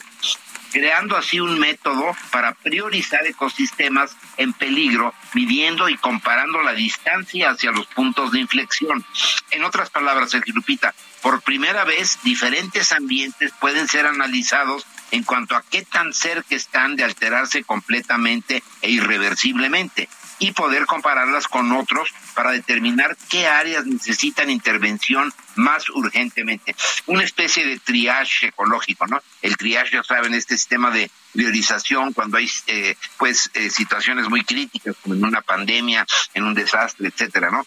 previamente los científicos podían detectar señales tempranas de alarma de que un sistema estaba acercándose hacia su punto de inflexión, a punto de colapsar, pero no tenían la capacidad de adscribir un valor exacto a eh, la distancia que tenía el sistema a este eh, punto de quiebre, ¿no? O sea, se podía adivinar, pero no sabía exactamente cuándo iba a pasar. Es como con lo del aumento en la temperatura de la atmósfera, ¿no? Pues no sabemos si para el 2030, para el 2050, para el 2070, etcétera, ¿no? Bueno, lo interesante de lo que logró este eh, equipo del doctor Gao es que eh, desarrolló una, un acercamiento, digamos, un método de eh, reducción general de las dimensiones para simplificar los datos en sistemas complejos permitiendo así medidas muy exactas y precisas de la distancia a los diferentes eh, puntos de eh, quiebre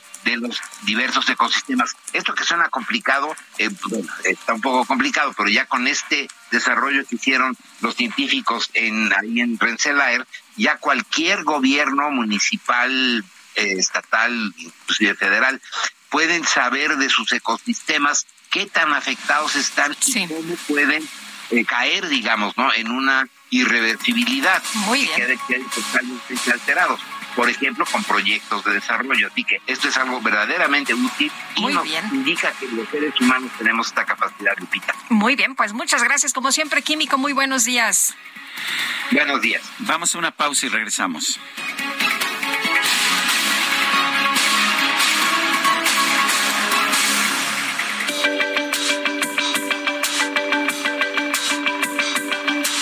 Sergio Sarmiento y Lupita Juárez quieren conocer tu opinión, tus comentarios o simplemente envía un saludo para hacer más cálida esta mañana. Envía tus mensajes al WhatsApp 55 20 10 96 47. Millions of people have lost weight with personalized plans from Noom, like Evan, who can't stand salads and still lost 50 pounds. Salads, generally, for most people, are the easy button, right? For me, that wasn't an option. I never really was a salad guy. That's just not who I am. But Noom worked for me. Get your personalized plan today at Noom.com. Real Noom user compensated to provide their story.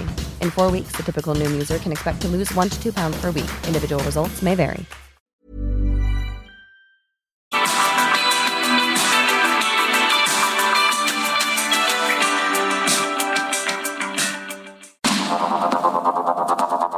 Con Sergio Sarmiento y Lupita Juárez por el Heraldo Radio.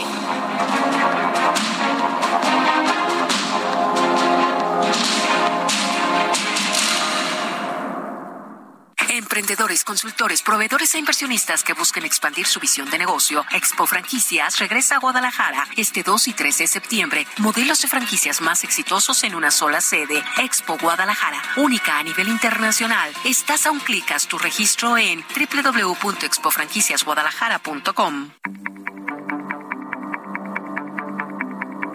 Jaque Mate con Sergio Sarmiento.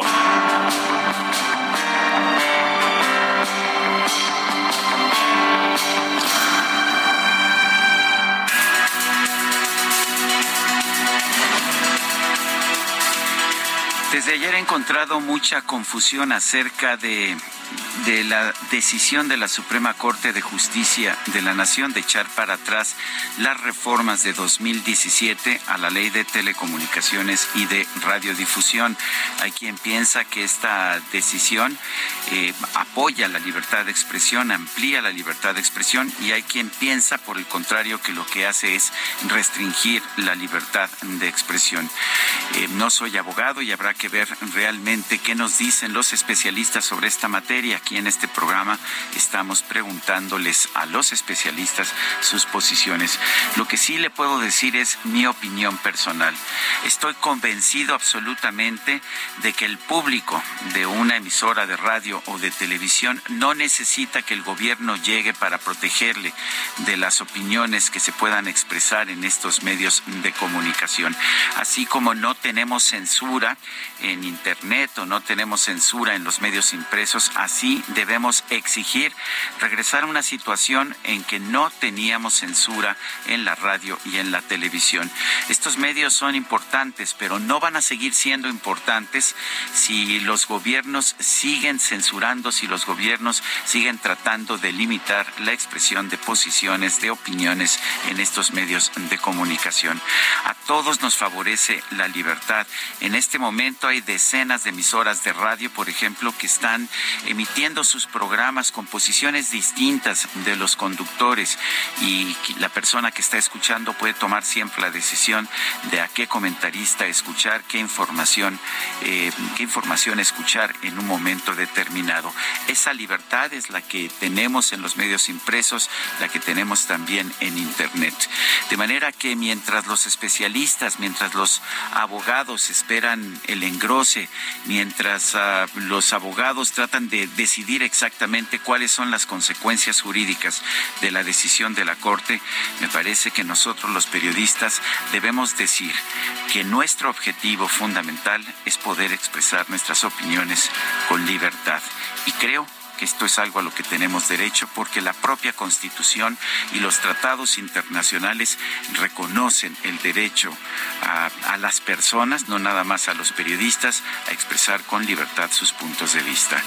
Yo soy Sergio Sarmiento y lo invito a reflexionar.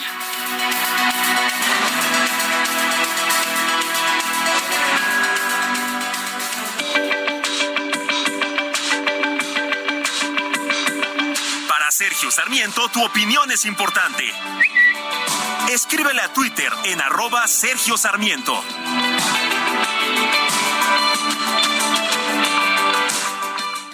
En Soriana encuentras la mayor calidad. Lleva pollo entero fresco a 37.90 el kilo. Sí, a solo 37.90 el kilo. Y la milanesa de res pulpa blanca a 159.90 el kilo. Sí, a solo 159.90 el kilo. Soriana, la de todos los mexicanos. agosto 31. Aplica restricciones.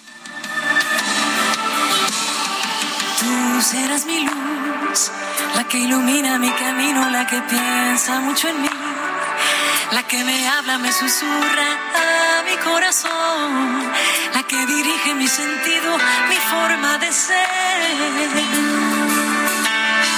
En mi mundo azul, donde yo canto, donde bailo, donde me iluminas tú, todos mis sueños te los mando y espero tu luz. Y no me sueltes de tu mano que no fallaré. Las estrellas cuando tú me llames y te esperaré. Toda la vida hasta mi muerte y yo te veré. Serás mi gloria, mi destino, mi amanecer. Gloria a ti,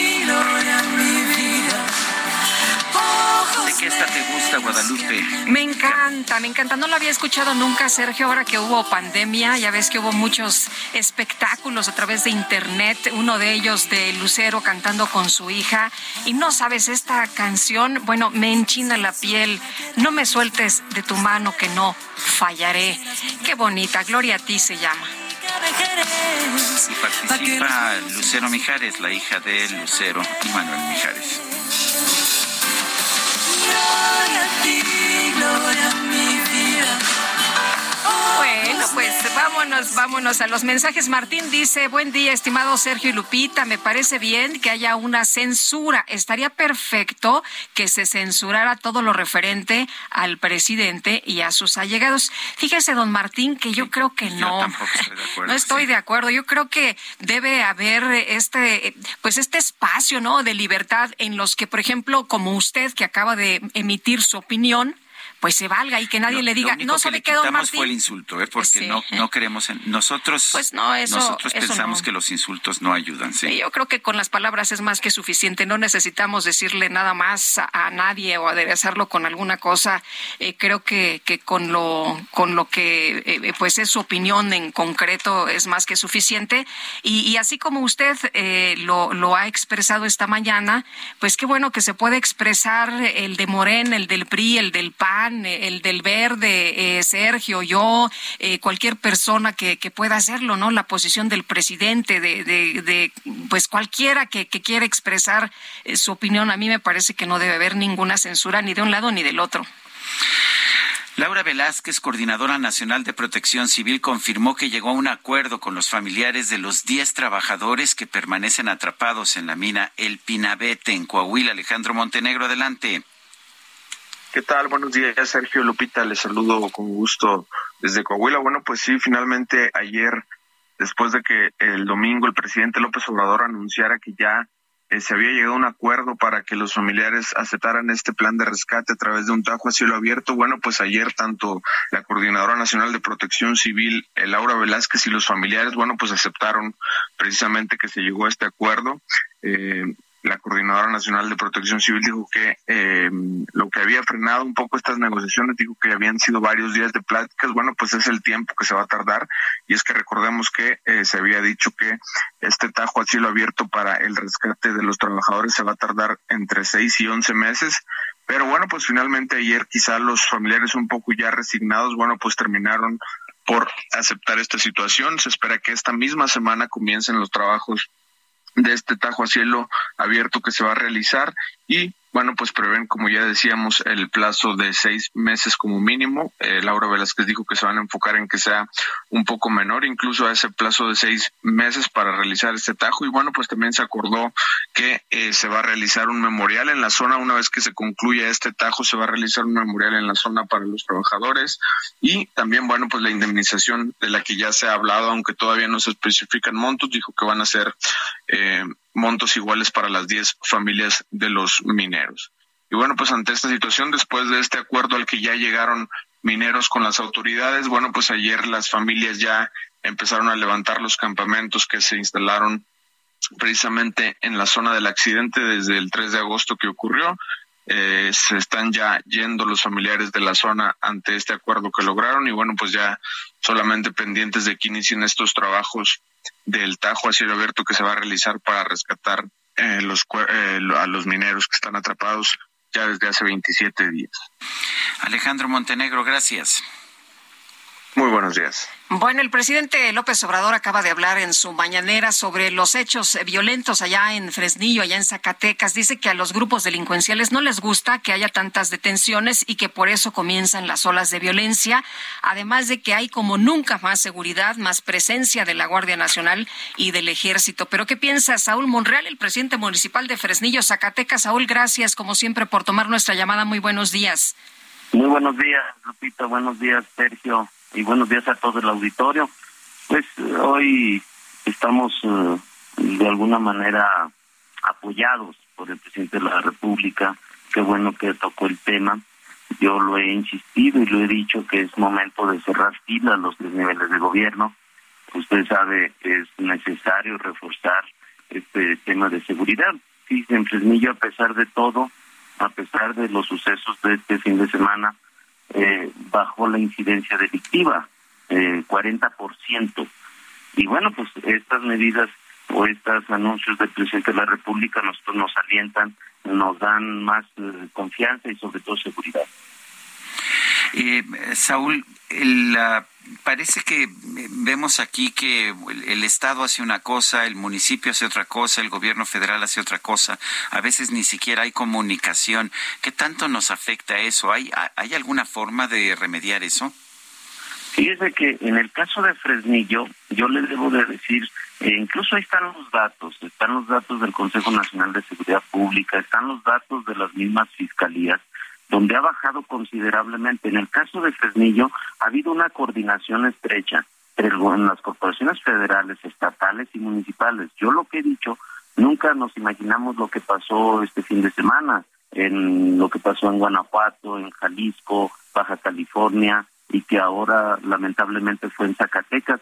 Nosotros hemos dicho tenemos que tomar o replantear estas medidas o ir viendo porque son nuevas medidas de la delincuencia o de ellos eh, con el ánimo de asustar, de intimidar o de reaccionar. Nosotros, yo he estado en, espera de eh, la misma Fiscalía General de la República que se informe y sobre todo que se dé resultados. Eh, Saúl, eh, no, no lo toman en consideración como alcalde de, Fresnillo. Eh, decía usted en uno de sus, de sus tweets el día de ayer, lo leía yo con mucha atención, que no hay información para, para el, el municipio, que ni siquiera lo toman en cuenta en la Secretaría de Educación, que ayer los papás le preguntaban sobre el regreso a clases y usted ni siquiera sabía. ¿Qué, qué está pasando? ¿Qué ocurre por allá? Yo lo, que les decía, me preguntaron varios padres de familia, me preguntaron maestros, en el caso de Fresnillo, por la inquietud y ante los sucesos, si iba a haber clases. Yo le comenté, no tengo comunicación, la Secretaría de Educación no ha tenido la atención o no ha tenido la comunicación con su servidor para decir, oye, alcalde, ¿cómo consideras o que, cómo ves de la cuestión de eh, las clases? La verdad yo no sabía, yo incluso eh, tenía considerado un honores a la bandera y lo que se hace es que los padres de familia toman las decisiones.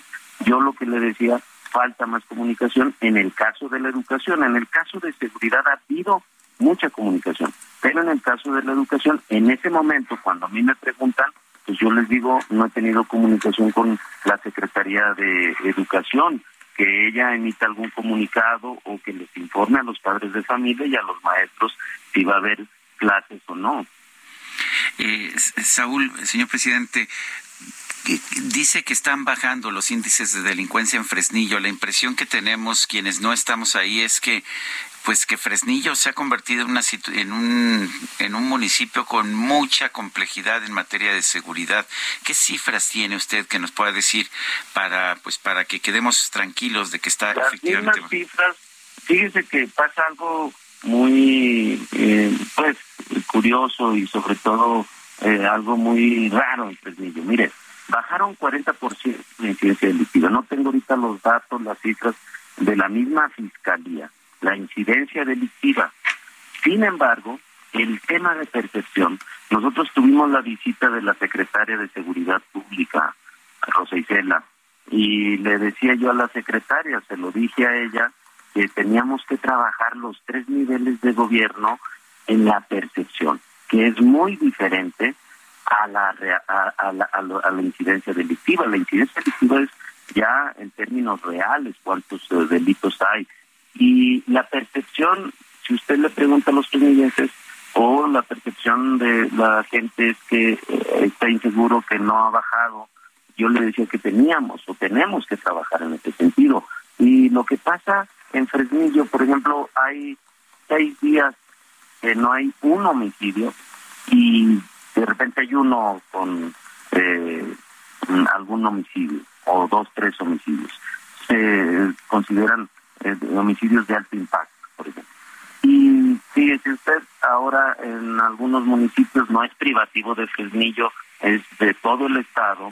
Eh, estos bloqueos, por ejemplo, eh, fue uno en el municipio de Enrique Estrada, pero lo que mencionan dicen en la carretera Fresnillo-Zacatecas.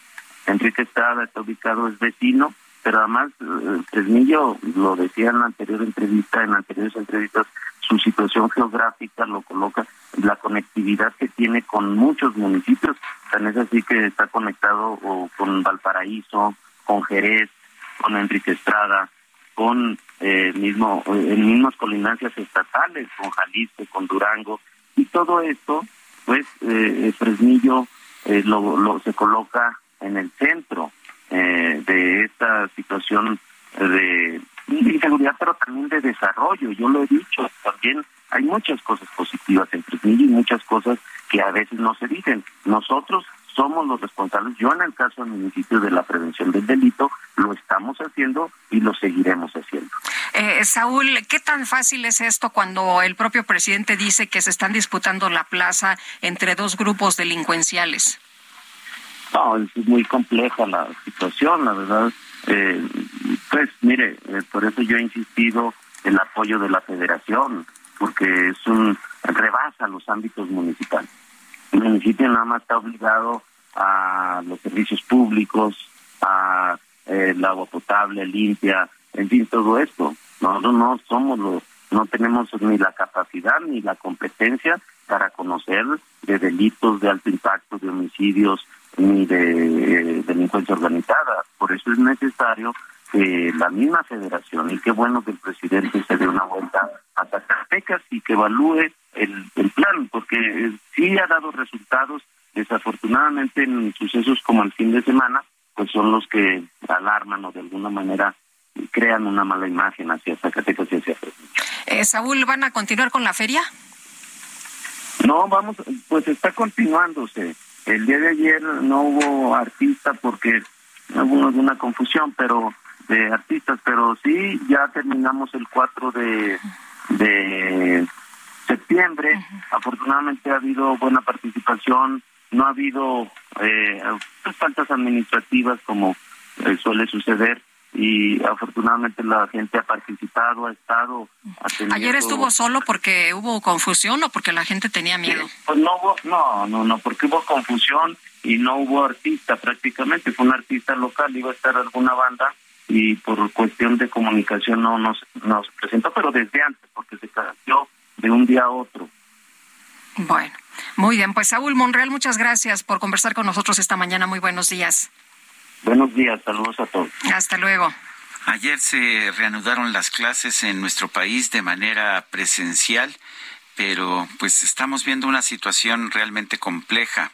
Eh, después de dos años en que muchas escuelas estuvieron cerradas y no todo el tiempo, casi todo el tiempo, en que se hicieron experimentos de enseñanza remota, eh, estamos empezando a ver las consecuencias de lo que ha sucedido en estos últimos años. Tenemos en la línea telefónica a Edna Jaime, ella es directora de México Evalúa y siempre me da mucho gusto platicar contigo, Edna. Cuéntanos ¿Cómo ves esta situación de la educación en nuestro país? ¿Qué, tan, ¿Qué tanto hemos retrocedido en estos últimos dos años? Sergio, me da mucho gusto saludarte. Muy buenos días. Eh, Lupita, lo mismo. Hola, ¿qué tal? Qué gusto. Buenos días. Miren, yo estoy muy preocupada, profundamente preocupada, porque si no hacemos algo efectivo en los próximos, pues, en los próximos meses, en los próximos años, vamos a tener una generación con pobreza de aprendizaje. Y eso tiene consecuencias a lo largo de, su vida, de su trayectoria de vida. Eh, y mira, en, en, eh, en México no hemos hecho a nivel nacional una prueba diagnóstica. A ciencia cierta, no sabemos qué pasó con los niños y con las jovencitas de este país, porque no nos hemos planteado conocer, conocerlo. Algunos estados han hecho pruebas diagnósticas y las pruebas diagnósticas es para ver de cuánto fue la pérdida de aprendizaje, si la escuela remota eh, cumplió con su cometido, si se abrieron algunas brechas entre eh, pues eh, alumnos de distintos ingresos y necesitaríamos partir de esto para poder compensar y para poder actuar en consecuencia. En el país no lo hemos hecho. Hay en, en el mundo sí hay un revuelo porque se está empezando a reconocer que sí hubo impactos muy negativos, que la educación a distancia en algunos casos no implicó aprendizajes. Y el Banco Mundial, la Fundación Gates, la UNESCO, organismos internacionales pues se han puesto a estudiar el tema y tienen un panorama muy desolador para América Latina y para México. Eh, consideran que es una de las regiones donde más se perdió aprendizajes, que así como tuvimos un mal desempeño en, en la respuesta a la pandemia, así también en términos educativos. Y pues esto, el trasfondo de estos que tenemos gobiernos que no supieron atender la complejidad a la que nos enfrentamos. Entonces, sí están estos estudios, que es lo con lo que contamos en la ausencia de pruebas diagnósticas en el ámbito de nuestros países, o por, los por lo menos de México, eh, que, que pues sí, los rezagos se incrementaron. Déjenme darles algunos ejemplos de lo que implica pobreza de aprendizaje o, una crisis de aprendizaje. Antes de la pandemia, eh, para alumnos de tercer grado, el 37% no tenía el nivel mínimo de capacidades en lectura. Esto antes de la pandemia, 58% eh, de alumnos de sexto grado para las matemáticas, 62% de alumnos de sexto estaban por debajo del nivel mínimo de competencia. Entonces, pues se sumó una crisis sobre otra. Ahorita, eh, pues estamos esperando que estas que estos pues, rezagos en el aprendizaje se hayan incrementado. Y esto lo único que quiere decir es que vamos a tener eh, pues a estos a estos cohortes, a estos grupos de niños jóvenes con problemas que van a ir tardando en el resto de su trayectoria educativa y en el resto de su vida. Oye, Edna, y, además el, eh, hay otro otro problema, el de la deserción. En México hubo una deserción impresionante. ¿Cómo le pueden hacer o cómo se puede lograr que esos niños, bueno, muchos dicen que ya no van a regresar a la escuela, pero ¿qué se puede hacer? Pues mira, es durísimo. Te digo que este estudio del Banco Mundial, UNESCO, se llama Dos años de pandemia salvando una generación. O sea, ese es, ese es como el mensaje, tenemos que salvar a una generación. Tuvimos eh, decepciones, lo lo ha eh, eh, dicho mi colega Marco Fernández, de más de un millón, casi un millón seiscientos mil niños y jóvenes. Son muchísimos. Yo no veo eh, que las autoridades educativas tengan algún proyecto para, para pues volver a incorporar a estos niños y jóvenes al sistema eh, eh al sistema formal educativo. No veo ninguna iniciativa, yo veo mucho movimiento político en la Secretaría de Educación Pública, acaba de salir su su secretaria para ser candidata al Estado de México, están en medio de una reformulación de los planes de estudio pero no veo que haya como esta alerta, como existe en otras partes del mundo, de tenemos que salvar a esta generación. Eh, entonces no, no veo que haya nada explícito. Eh, algunos estados están haciendo esfuerzos, debo decirlo, desde el trabajo de hacer el diagnóstico de dónde quedaron los, los chicos después del confinamiento pero nada más, ningún esfuerzo a nivel de las autoridades federales. Y es mucho, perder a casi un millón seiscientos eh, mil niños eh, eh, es mucho. Entonces, yo creo que hay que tener como este llamado de tenemos que salvar a esta generación. Tenemos que darle los instrumentos para que estos niños puedan ser exitosos, para que estos niños puedan pues concluir con una trayectoria educativa de manera que tengan las capacidades para ser adultos. Eh, pues felices, ¿Qué, les puedo decir? Ser felices. Etna Jaime, directora de México Evalúa, gracias por conversar con nosotros. Nosotros vamos en este momento a una pausa. Regresamos.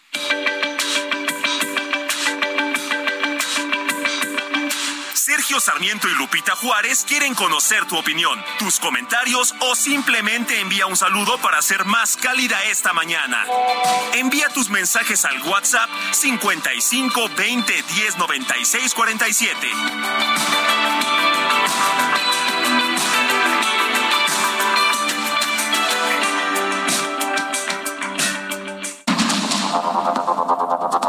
Continuamos con Sergio Sarmiento y Lupita Juárez por el Heraldo Radio.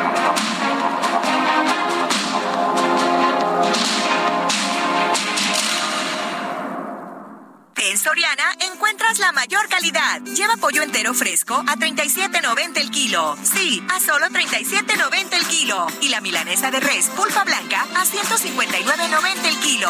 Sí, a solo 159.90 el kilo. Soriana, la de todos los mexicanos. Agosto 31. Aplica restricciones.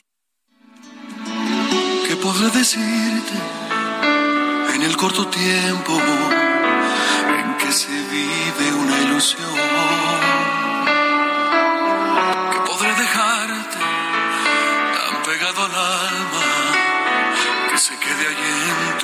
Yo no pretendo enseñarte lo que es el mundo, me falta también. Pero vale la pena disfrutar cada día, porque me has regalado el privilegio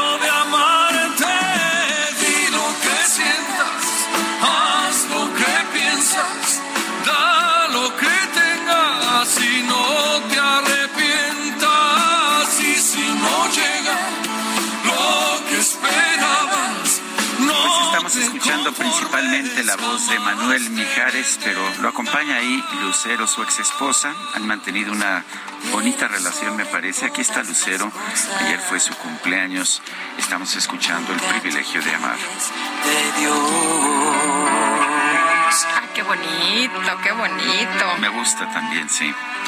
Con el Manuelito Mijares que nos cae re bien. A mí me cae muy bien, la verdad es que a mí me parece muy chistoso. Siempre, siempre le da gusto verme, a mí me da mucho gusto verlo. Te da unos abrazos de oso. Sí, cómo no. Sí, que va a ti también, ¿verdad? Sí, sí. Nos ha tocado entrevistarlo en varias ocasiones, súper agradable, me encanta. Lo fui a ver también, ¿sabes a dónde? El auditorio con Emanuel. ah, qué gran espectáculo, qué bárbaro. Y después, ahora, está con, con Lucero en esto que se llama Hasta que se nos hizo. Pues se les hizo y la verdad es que el auditorio se vuelve loco, ¿no? Con este encuentro de Lucero y Mijares. Bueno, vámonos a los mensajes. JL Córdoba dice, excelente reflexión, Sergio. La libertad es el fundamento de la sociedad y de la democracia y no la censura y la protección de la verdad, que con la censura se volvería la ruta de la dictadura. Saludos, JL Córdoba. No, pues sí, si ya no podemos decir nada, pues estaríamos en una dictadura, ¿no? Nada más lo que, lo que digan los que están en el poder y para mí es importante, sobre todo que he visto interpretaciones distintas acerca de las consecuencias de la decisión de la Corte, que no se nos olvide, la Corte toma una decisión sobre la forma en que se, en que se hizo la, la reforma del 2017. Yo lo que digo es, interpretemos como queramos, pero lo que tenemos que defender es la libertad, la libertad de expresión. Dice otra persona, es eh, David Isidoro. Eh, no, espéreme, no, no, no es David Isidoro. Es una persona que habla sobre esta persona. No nos da su nombre y dice lo siguiente. Ah, sí, soy el doctor Calderón. Mi comentario. Tristemente veo imposible para las próximas elecciones presidenciales derrocar este partido político que se aprovecha de la ignorancia de muchas personas. Aprovecho para felicitarlos por su programa y compartirles que vivo en el municipio de Coacalco, de Berriozábal, Villa de las Flores, y quejarme de que las calles se encuentran pésimas. Parece que las bombardearon y el presidente municipal del PRI, David Isidoro, no hace nada. Pues ahí está su, su mensaje.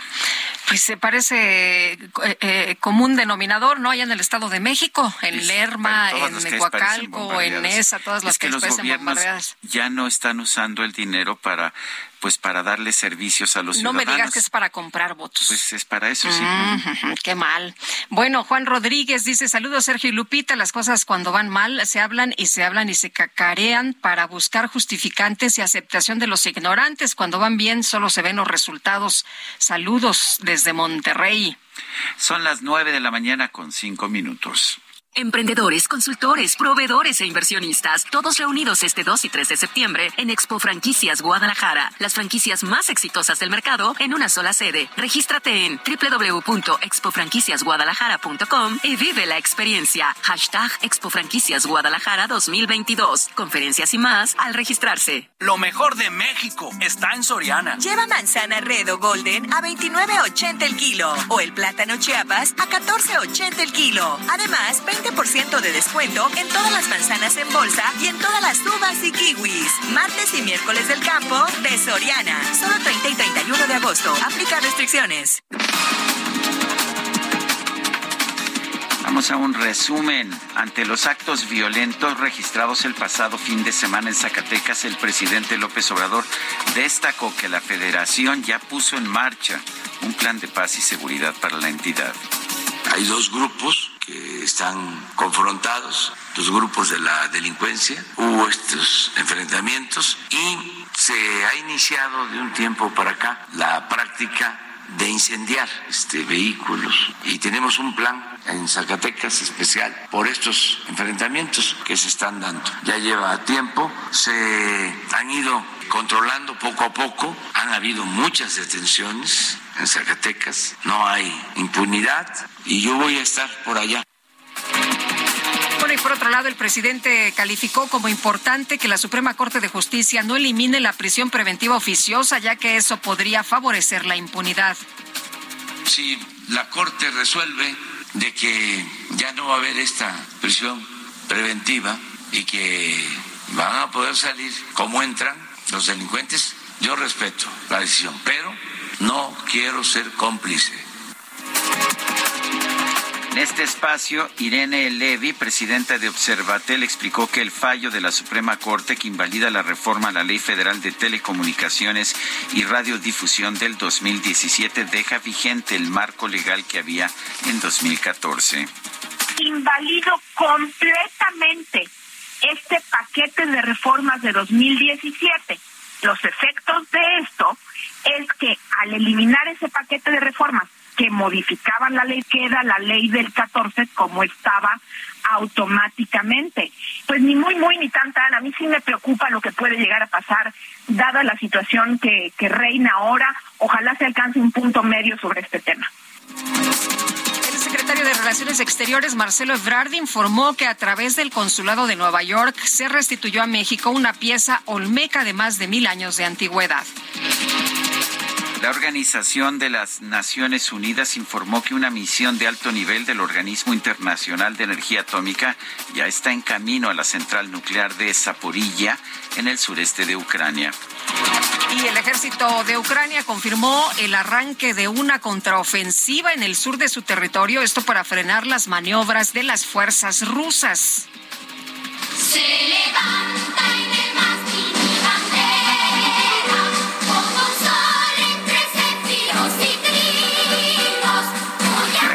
ya sabes, el homenaje a la bandera. Hay muchos niños chiquitos, era su primera vez. Además, acuérdate que durante dos años no había Pues no clases. fueron, ¿verdad? No tuvieron clases presenciales.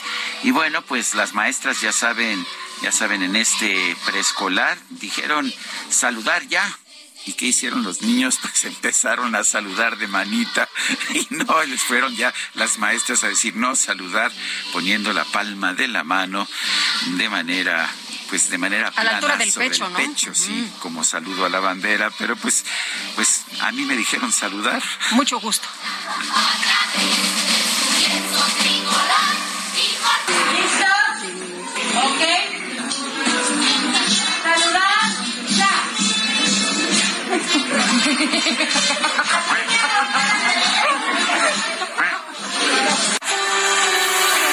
El amor inspira nuestras acciones por México. reforestando la tierra, reciclando, Cuidando el agua, impulsando a las mujeres y generando bienestar en las comunidades. Juntos somos Coca-Cola y contigo el amor multiplica.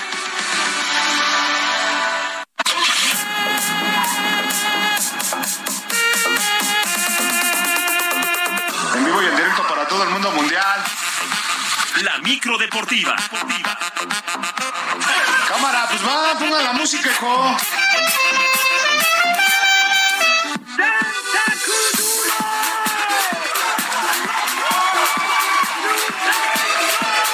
Con mucha adrenalina Julio Romero. ¿Cómo estás, mi querido Julio? Saludar ya. Saludar ya, ¿cómo estás, Sergio Lupita? Bien, ¿y tú? Yo creo que eso ha sido el, el video de la semana. Sí, ¿no? cómo no, muy bien. Porque es una, creo que es una niña la que saluda y, las, y los, Y los demás, demás. hola, Sí, hola, hola, sí. hola. No, bueno, ya que se pongan las pilas, ya que aprendan bien de qué se trata. mano, este, pues hay que enseñarles bien. Hay que enseñarles, decirles que los chavitos en esta pandemia ya. Ellos la verdad es que se obedecieron, o sea, no hay error. No, no, hay un de ninguna error. manera. Saludar, pues al- saludaron como, como están acostumbrados. Insisto, creo que es el, es el video de la semana. A mí también me encantó. Es Estuvo lindo, ¿verdad? Me dio mucha risa, en verdad, me dio mucha, mucha, mucha risa. Y fue trending topic ayer. Este, estaba por todos Por lados. todos lados. Sí, estaba por todos lados. Pero bueno, oigan, pues vámonos, vámonos echando lámina informativa este martes, porque esto sí no está tan padre, pues sobre todo para los Pumas, porque luego de una reunión con Miguel Mejía Barón, el vicepresidente, Leopoldo Silva, presidente del patronato, y Enrique Graue, rector de la UNAM, se tomó la decisión de mantener a Andrés Lilini como técnico del primer equipo de fútbol, a pesar de los malos resultados que ha tenido este equipo en las últimas jornadas. El conjunto universitario suma ocho encuentros, ocho encuentros sin conocer la victoria y solamente tiene nueve puntos. Está en el penúltimo lugar de la tabla general a falta de, de seis duelos para que termine la campaña regular. Así es que hasta el rector Enrique Graue ya metió las manos en esta situación de los Pumas, pero se mantiene Andrés Lilini como director técnico. El fin de semana Pumas estará enfrentando al conjunto de el Atlas. Mientras que en el seno del América se presentó a su último refuerzo extranjero. Se trata del atacante uruguayo Brian Rodríguez, quien dejó a Los Ángeles FC en la MLS allá en los Estados Unidos para llegar al conjunto de Cuapa. Rodríguez destacó que no es el reto más importante en su carrera, pero no tuvo mayor problema para aceptar la oferta.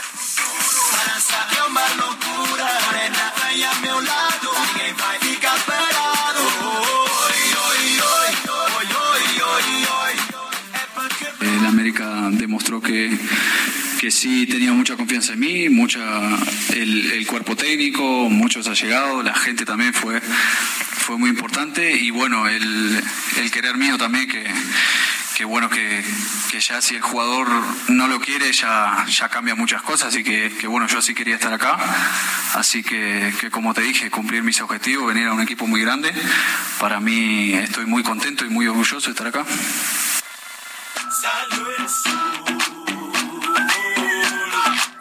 El América que anda muy bien en la presente campaña. Eh, mientras tanto, la selección mexicana de fútbol presentó su segundo uniforme que estará utilizando en la Copa del Mundo de Qatar y que se estrenará este miércoles en el duelo amistoso contra Paraguay, allá en la ciudad de Atlanta. El diseño se muestra con un fondo blanco con vivos en rojo en el cuello y los hombros. A lo largo se muestra elementos gráficos de la cultura prehispánica en color pino. El short es verde bandera y las calcetas en rojo. En la presentación solamente se dio cita a Íñigo Riestra, que es el secretario general de la Femex Food, que no hizo mayores comentarios. Por su parte, Eric Lira, mediocampista de Cruz Azul, también se dio cita a esta presentación y sueña con vestir esta camiseta en el próximo Mundial de Qatar, aunque reconoció que primero debe enderezar el rumbo con su equipo. claro,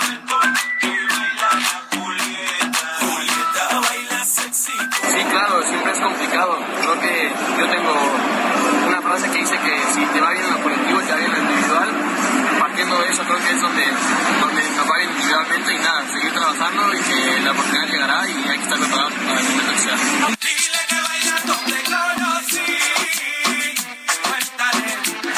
la cuenta regresiva para el Mundial de Qatar.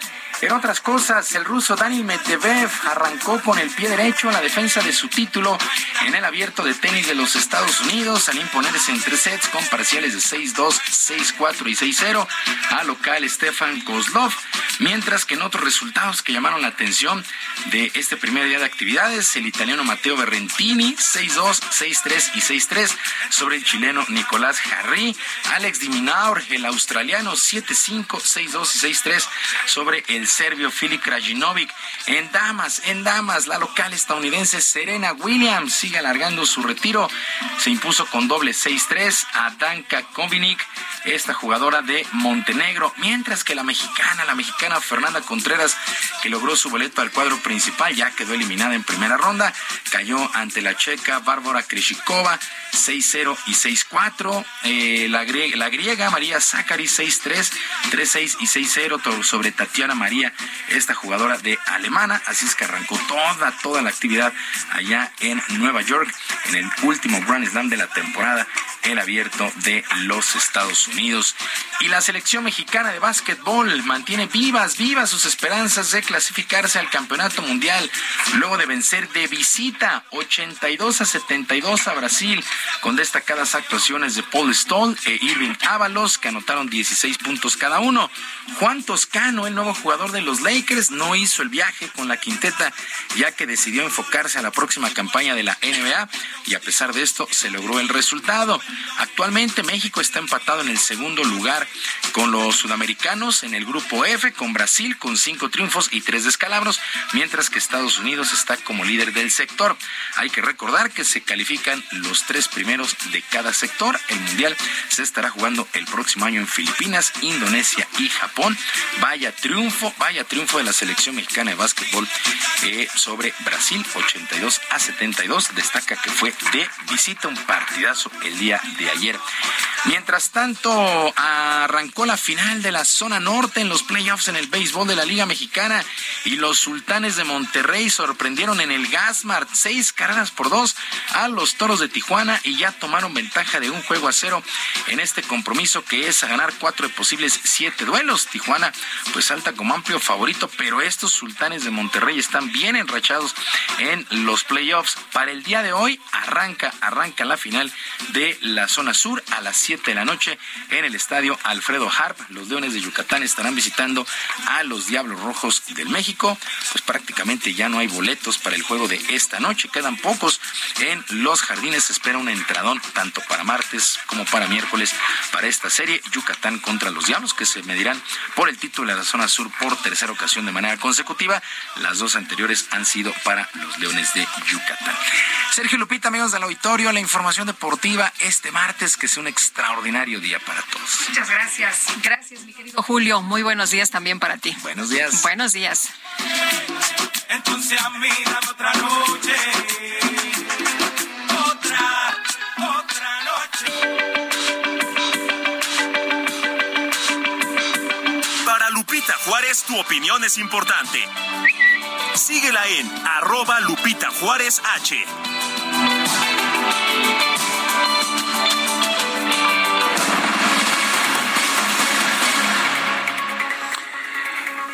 acaba de fallecer, se acaba de dar a conocer la información del fallecimiento de Camilo Guevara March, hijo del guerrillero argentino cubano Ernesto Elche Guevara. Falleció en Venezuela, tenía 60 años y era el mayor de cinco hermanos. Aleida, Hilda, Celia y Ernesto son los otros cuatro hermanos. Guevara March falleció a causa de una tromboembolia. Era director del Centro de Estudios Che Guevara en La Habana, cuyo objetivo era promover la vida y obra y eh, la, vida, obra y pensamiento del Che. Eh, el presidente cubano Miguel Díaz Canel emitió acaba de emitir un, un mensaje en Twitter en que dice lo siguiente, con profundo dolor decimos adiós a Camilo, hijo del Che y promotor de sus ideas como director del Centro Che. Conserva parte del extraordinario legado de su padre. Abrazos a su madre, a Leida, a su viuda e hijas y a toda la familia Guevara Marcha. Es lo que dice el presidente de Cuba, Miguel Díaz Canel. Y en información que llega en estos momentos, no hay mucho, pero es eh, esta eh, información eh, de, de, inicio. Taiwán abrió fuego por primera vez contra un dron chino que entró en su espacio aéreo. Tras los disparos de advertencia, el vehículo aéreo no tripulado cambió de rumbo y abandonó la zona y es la información que se tiene hasta este momento. Bueno, son las nueve, las nueve de la mañana con diecinueve minutos.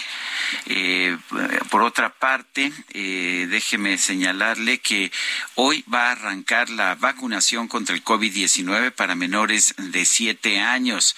Esto en el Estado de México. Leticia Ríos nos tiene la información. Leticia, adelante.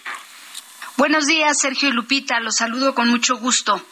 A partir de este martes 30 de agosto y hasta el viernes 2 de septiembre se aplicará la primera dosis de la vacuna contra COVID-19 entre niños con siete años cumplidos o que los cumplan en lo que resta del año. Esto en 93 municipios del Estado de México. En total serán inmunizados 266 mil niños de dicho grupo de edad durante esta semana en el EDOMEX, de acuerdo con la Subsecretaría General de Gobierno Estatal. Las autoridades federales y del EDOMEX informaron que a través de la Secretaría Estatal de Educación se proporcionarán todas las condiciones y alternativas para que los menores de edad asistan a ser vacunados, permitiendo que no se vean afectados en su desempeño escolar, toda vez que esta semana también inició el nuevo ciclo escolar 2022-2023. Los menores podrán recibir el biológico únicamente en su municipio de residencia, presentando CURP o acta de nacimiento, comprobante de domicilio y el expediente impreso con código QR que pueden descargar en el sitio Mi Vacuna. Los pequeños deberán acudir a los módulos de vacunación acompañados de una persona mayor de 18 años, preferentemente su madre, padre o tutor, en un horario de 9 a 16 horas, de acuerdo con la fecha que les corresponda. Hasta aquí mi reporte. Muchas gracias. Muchas gracias, Leticia. Y tenemos información con Gerardo Galicia, que anda por allá en la zona oriente de la Ciudad de México. ¿Qué pasa, Gerardo? Cuéntanos. Así es, Lupita, Sergio, excelente mañana y tenemos reporte para nuestros amigos que van a utilizar el eje 4 Sur. En general, hemos encontrado un buen avance desde que se deja atrás la zona de la Viga, rumbo al circuito bicentenario y en su tramo Río Busco. Donde sí encontrábamos dificultades es en el circuito bicentenario, sobre todo en carriles laterales llegando a las inmediaciones de la avenida Canal de Patlaco y también en su cruce con el eje 6 Sur debido a la actividad que se ubica en la central de Abasto en Iztapalapa. Ya muy cerca de este punto habrá que tomar en cuenta y manejar con mucha precaución y paciencia. Por lo pronto, el reporte seguimos muy pendientes. Muy bien, gracias Gerardo. Hasta luego. Y vamos con Israel Lorenzana. ¿Qué nos tienes, Israel?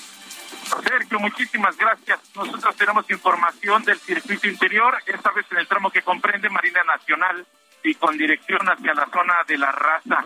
Asentamientos considerables, pero sin duda alguna es una buena alternativa para los asentamientos que van con dirección hacia el aeropuerto capitalino. En el sentido opuesto hay carga vehicular, esto con dirección hacia la zona del Benjamín Franklin o más allá hacia Avenida Revolución.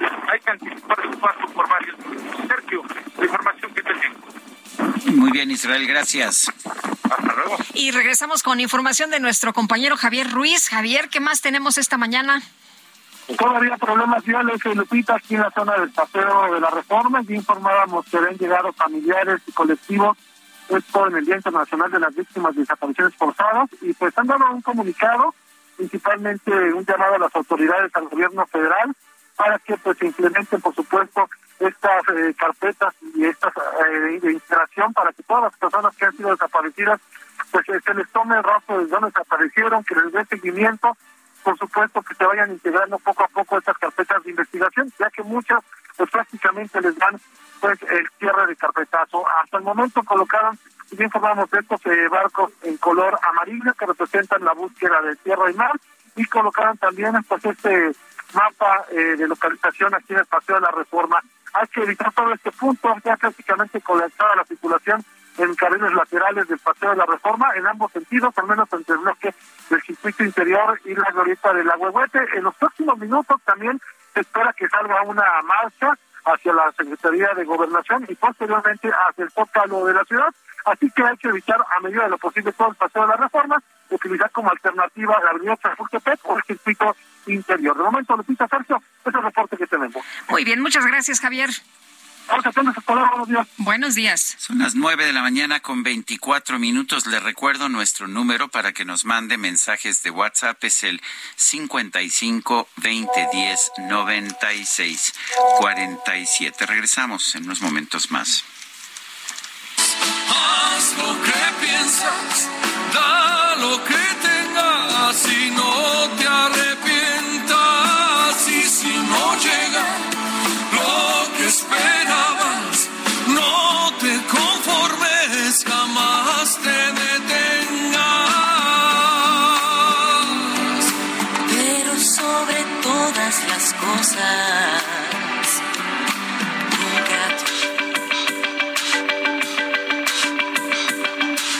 Sarmiento y Lupita Juárez quieren conocer tu opinión, tus comentarios o simplemente envía un saludo para hacer más cálida esta mañana. Envía tus mensajes al WhatsApp 55 20 10 96 47.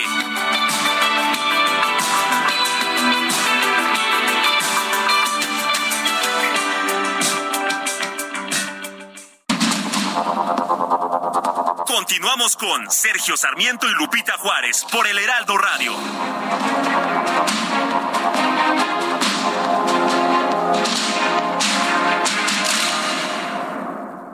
En Soriana encuentras la mayor calidad. Lleva pollo entero fresco a 37.90 el kilo. Sí, a solo 37.90 el kilo. Y la milanesa de res pulpa blanca a 159.90 el kilo.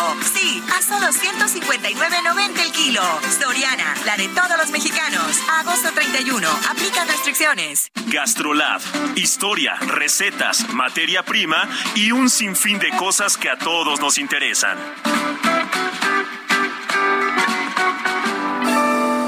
Amigos del Heraldo Radio? Soy el chef Israel Arechiga de Gastrolab y el día de hoy traigo una receta muy versátil, muy rica y sobre todo podemos mezclarla con muchos ingredientes, ya sea con salmón, con pescado, con carne, con vegetales, con pan. Es una de las salsas más fáciles de combinar y sobre todo es una delicia y es la salsa tartara. Para esta receta en particular vamos a necesitar 150 gramos de mayonesa, una cucharada de mostaza Dijon, aunque también si tenemos mostaza antigua se puede usar, una cucharada de pepinillo en vinagre picado, una cucharada de alcaparra, una cucharadita de perejil picado, media cebolla blanca o podemos usar un cuartito de cebolla morada, una pizca de sal y un poquito de jugo de limón. Ahora sí, la preparación es muy sencilla. Una vez que tenemos la cebolla picada con el perejil y los pepinillos, los vamos a mezclar con la mayonesa y vamos a poner primero el limón y la sal y posteriormente el resto de los ingredientes. Ahora sí, podemos combinarlo con unas tostas recién horneadas, si es un pan planchado con un poquito de mantequilla o un salmón ahumado y es un espectáculo esta receta. Tener tu amor es la razón de mi existir, de mi vivir. Quiero en tus brazos descubrir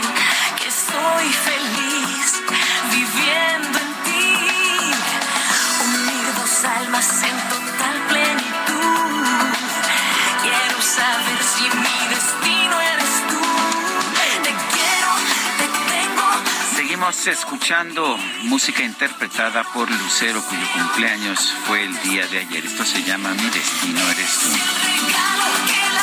la.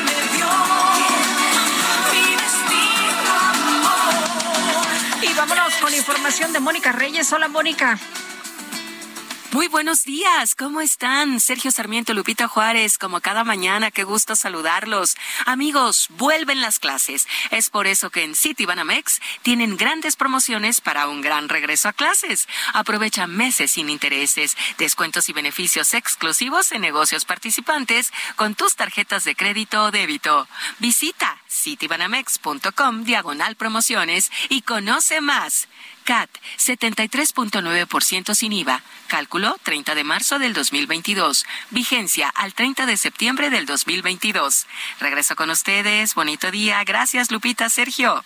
Igualmente, Mónica, muchas gracias. Buen día también para ti. Son las nueve, las nueve de la mañana con treinta y tres minutos. Y bueno, vamos a conversar con Francisco López, es gerente de Mercadotecnia de Expo Nacional Ferretera, y con Javier García, director de la Expo Nacional Ferretera. Gracias a los dos por estar con nosotros. Cuéntanos, en primer lugar, ah, Javier, ¿qué es la Expo Nacional Ferretera? Hola, gracias. Un placer estar aquí con ustedes y un saludo a toda la industria ferretera.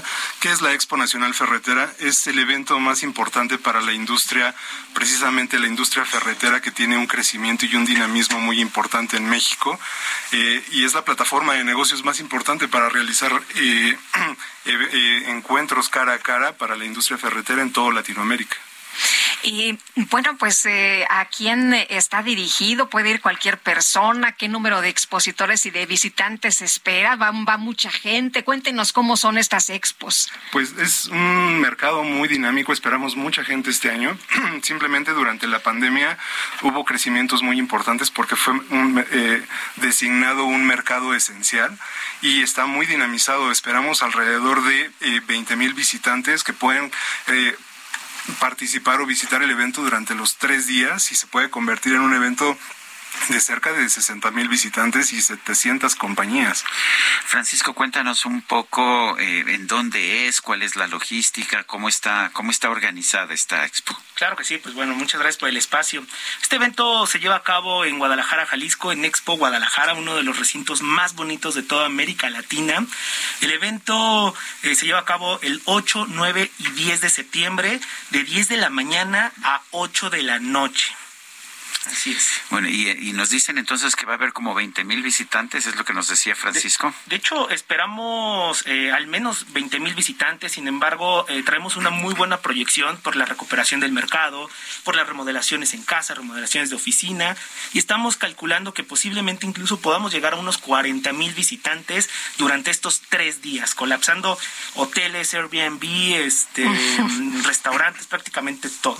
Eh, hubo un asunto muy peculiar. Algunas eh, empresas se detuvieron, algunas tuvieron muchos problemas, pero otras no, porque la gente estuvo en casa durante esta pandemia y entonces se quedaron sentados y ya no salieron al viaje y vieron que pues ya no estaba también el baño, la cocina, la recámara, que todo en la casa tenía que tenía que componerse. ¿Qué tanto sirvió esto? Sirvió mucho, empujó mucho la economía dentro del sector ferretero porque entonces todos nos fuimos a nuestras casas y tuvimos que acoplar nuestro nuevo espacio de trabajo, tuvimos que invertir mucho en iluminación, por ejemplo, ¿no? compramos herramientas para hacer transformaciones dentro de nuestros espacios y hoy en día, aunque la pandemia hemos visto que ya está pues más controlada y estamos teniendo todavía mayor dinamismo en el mercado, continúa esta tendencia que sigues en tu casa y sigues viendo qué hacer, como que ya se quedó muy dentro de nosotros eh, y sigue creciendo, el mercado ferretero sigue creciendo y buscando cómo realizar estas mejoras.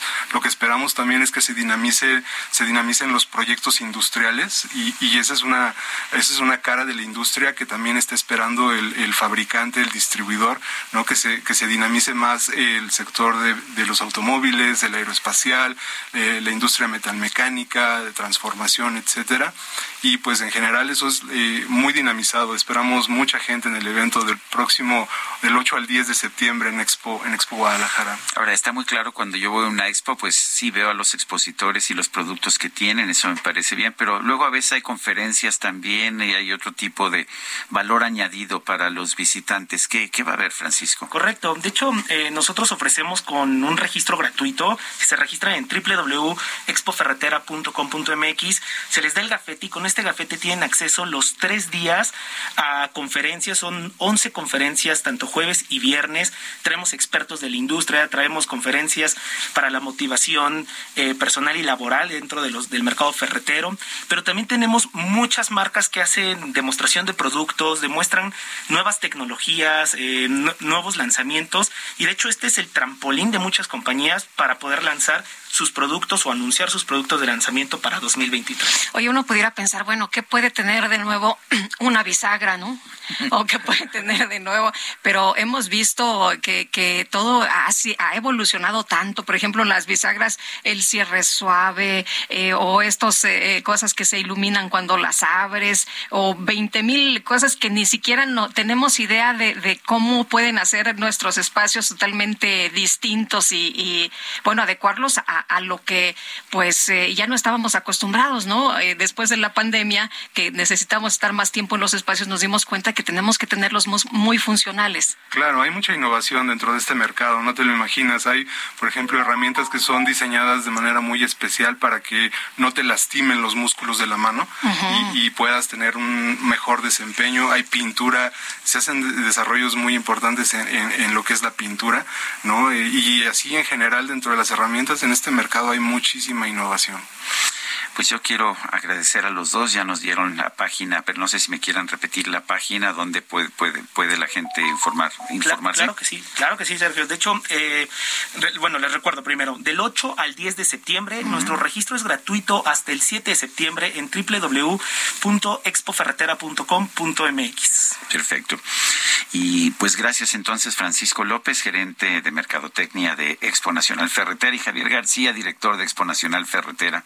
Gracias por estar con nosotros. Muchas gracias, un gracias. gusto estar gracias. gracias. Hasta luego, mucho éxito. Son las nueve con cuarenta minutos. Bueno, pues hoy se conmemora el Día Internacional de las Víctimas de Desapariciones Forzadas y vamos a, a platicar con Jacqueline Loaz. Ella es defensora de derechos humanos. Eh, Jacqueline, ¿cómo te va? Muy buenos días. Lupita, Sergio, ¿qué tal? ¿Cómo están? Muy buenos días. Muchas gracias por poder conversar con ustedes sobre este tema, pues que nos duele mucho a todas y a todos la eh, la necesidad de moverte de donde estás, la desaparición forzada, el desplazamiento forzado interno en México, pues es muy doloroso para quienes lo ejercen y para quienes somos defensoras y defensores de derechos humanos. Ahora, Jacqueline, eh, hemos eh, durante muchos años visto cómo pues las personas, eh, los familiares de estas víctimas eh, de, sufren muchísimo, tienen que ir de un lugar a otro y, y, muchas veces pues no hay información suficiente. ¿qué, ¿qué, es lo que se tiene que hacer para, para que haya medidas necesarias para asegurar que estos crímenes no queden impunes, para que pues haya derecho a conocer la verdad de lo que de lo que ha ocurrido con, con las víctimas? Pues mira, yo creo que lo primero que tenemos que hacer es eh, reconocer el problema.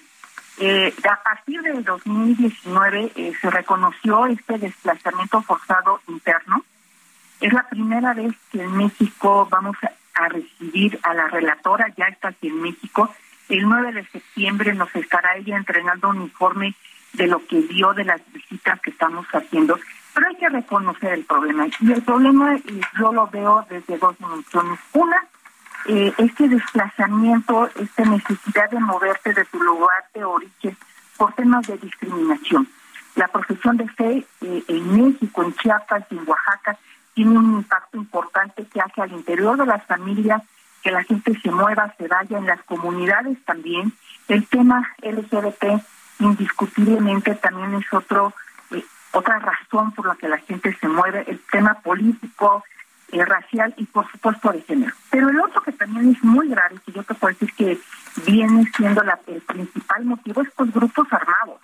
En México, eh, en el 2021, hubo 40 mil personas que tuvieron que desplazarse. Es decir, más del doble en el 2020, en el 2020 más de 911.944 personas que han tenido que dejar sus, sus casas. Entonces, claro, reconocer el problema nos va a hacer la posibilidad de crear política pública y legislativa para acompañarles en este momento. Y, y lo primero, que no se tengan que ir. no solamente es buscarlos, cómo le vamos a hacer para que la gente no se tenga que mover de su lugar de origen por miedo y, y por estos niveles de violencia que están haciendo.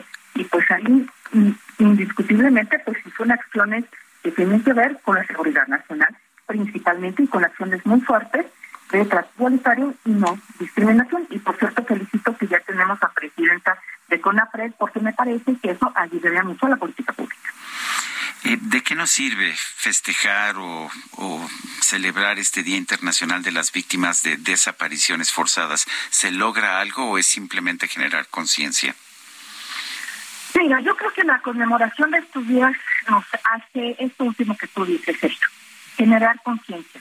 Es decir, saber que es un fenómeno que sí existe, que sí es cierto, que está ahí, y que eh, tenemos que recibir a aquellas personas que se tienen que mover de su lugar de origen, eh, pues con mucha fraternidad y sororidad, ¿no? Porque nadie se quiere ir de su casa, no son las circunstancias de vida y la violencia la que te mueve.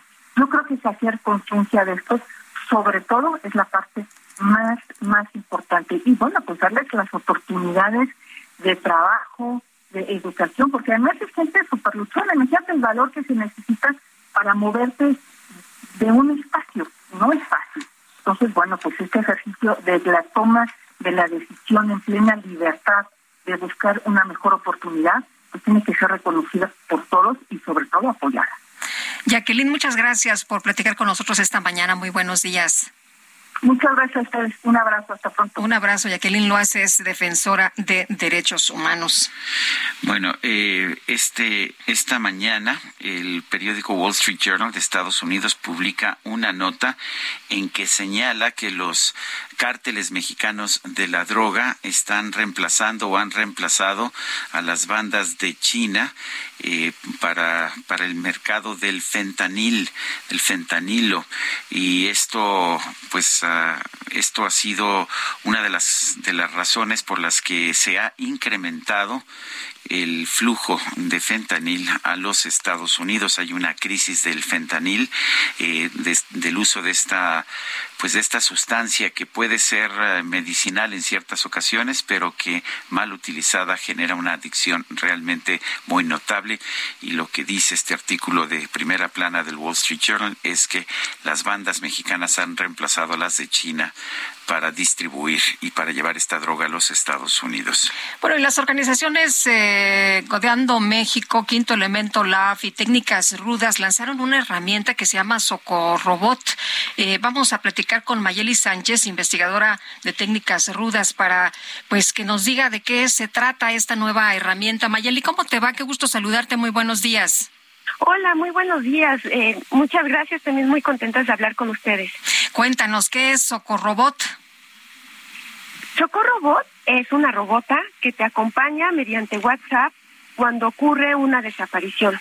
La intención de Socorra es compartirte su experiencia para irte guiando sobre una serie de procesos en un momento pues en donde uno las personas se encuentran en un estado emocional con, con mucha ansiedad, con mucha presión y a veces en tratar de ir siguiendo las guías que pues que no son claras por parte de las instituciones públicas, no se sabe qué hacer, pues la intención de Socorro es compartirte su experiencia y ayudarte a que vayas tomando decisiones y vayas pudiendo empezar ese doloroso proceso que significa buscar a una persona.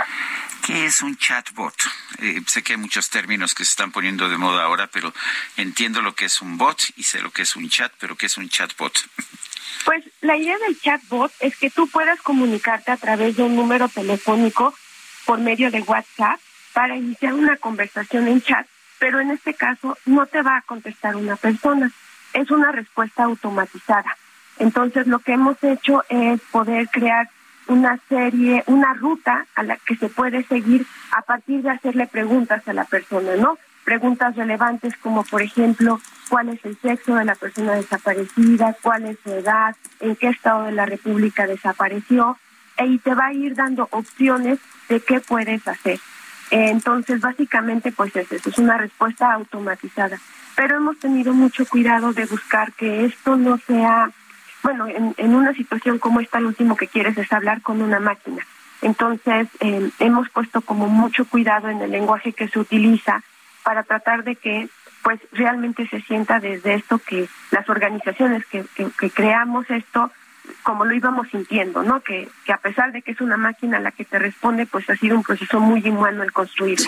Y como decías, ¿no? Que te dé información de utilidad en un momento en que la gente está tan desorientada, en shock, que no sabe por dónde empezar y cuando sabe que, que si vas a, a, las autoridades te van a decir a lo mejor venga dentro de 72 horas, ¿no? O dele chance, a lo mejor decidió irse unos días o a lo mejor salió con los amigos o a lo mejor se fue con la novia, con el novio. Sí, justo esto es una de las cosas que las tres organizaciones, cada una desde el ámbito que trabaja, había tenido, había escuchado esto de los colectivos de familiares, ¿no? Que comúnmente, pues los funcionarios públicos, ya sea por desidia o por desconocimiento, en cualquiera de los casos no es justificable, pues no cumplían con su función, ¿no? De dar la mejor atención para las personas los familiares por su lado pues un desconocimiento de, de, las leyes y por otro lado porque también las legislaciones en los últimos años a nivel nacional y estatal han ido variando muchísimo. Entonces es un entramado bastante difícil de seguir. Por poner un ejemplo, actualmente el 911 tendría que cumplir la función de ayudar a hacer un registro para que las personas puedan reportar inmediatamente desde ahí. Sin embargo, cuando hicimos todos estos procesos de verificación, al marcar al 911, quien nos atendió nos dijo que no tenían esa facultad. Entonces, como que entre lo que se escribe, entre lo que es ley, digamos, y lo que se aplica, hay un trecho muy grande, ¿no? Y ahí es en donde Socorro, pues te, no te puede asegurar que el funcionario público te va a al final a hacer caso, pero lo que sí es que te puede decir cuáles son tus derechos en dónde está marcado y que tú le puedas exigir al funcionario público pues que cumpla, ¿no? Con lo que tiene que hacer. Pues Mayeli, muchas gracias por platicar con nosotros en primer lugar y muchas felicidades por desarrollar esta herramienta que pues eh, desgraciadamente en estos tiempos eh, es eh, de mucha utilidad, ¿no? No, pues muchas gracias por darnos la oportunidad. Si pueden visitar el sitio web Socorro Bot .org, ahí encontrarán toda la información y el número telefónico del WhatsApp al cual se pueden comunicar. Muchas gracias, hasta luego. Hasta luego. Ayer Alessandra Rosaldo dio a conocer eh, a través de Twitter el accidente, un accidente sufrido por Eugenio Derbez, su marido. No ofreció detalles, nada más dijo que había sufrido un accidente dos días antes y que las lesiones sufridas por el actor son sumamente delicadas y que por ello entrará a quirófano durante las próximas horas.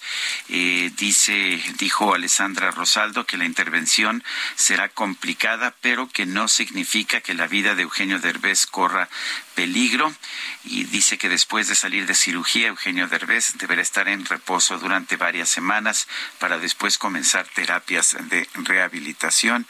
Esta información pues se dio a conocer ah, ayer, ha generado pues mucha conmoción, muy querido Eugenio Derbez entre el público mexicano. Son las nueve de la mañana con 51 minutos. Vamos a un resumen de la información más importante. El presidente López Obrador rechazó esta mañana que en México se esté llevando a cabo una militarización por el despliegue de miles de elementos de la Guardia Nacional para realizar tareas de seguridad pública. Lo que hay es mucho amarillismo, como siempre en los medios, y a veces eh, le suben al sensacionalismo. Hace como un mes hubieron las quemas de los carros. Fue nota internacional.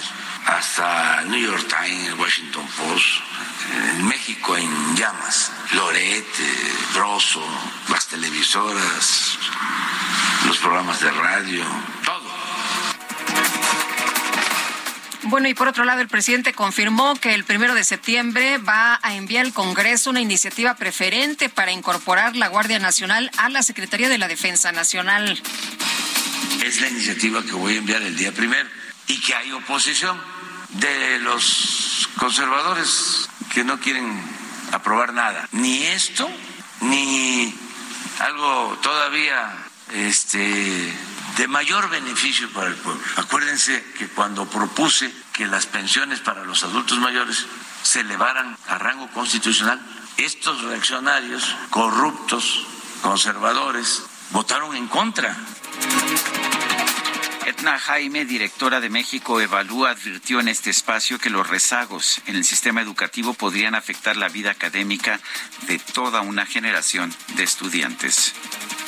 Ahorita, eh, pues estamos esperando que estos pues, rezagos en el aprendizaje se hayan incrementado. Y esto lo único que quiere decir es que vamos a tener a estos grupos de niños jóvenes con problemas que van a ir tardando en el resto de su trayectoria educativa y en el resto de su vida. Entonces, yo creo que hay que tener como este llamado de tenemos que salvar a esta generación. Tenemos que darle los instrumentos para que estos niños puedan ser exitosos.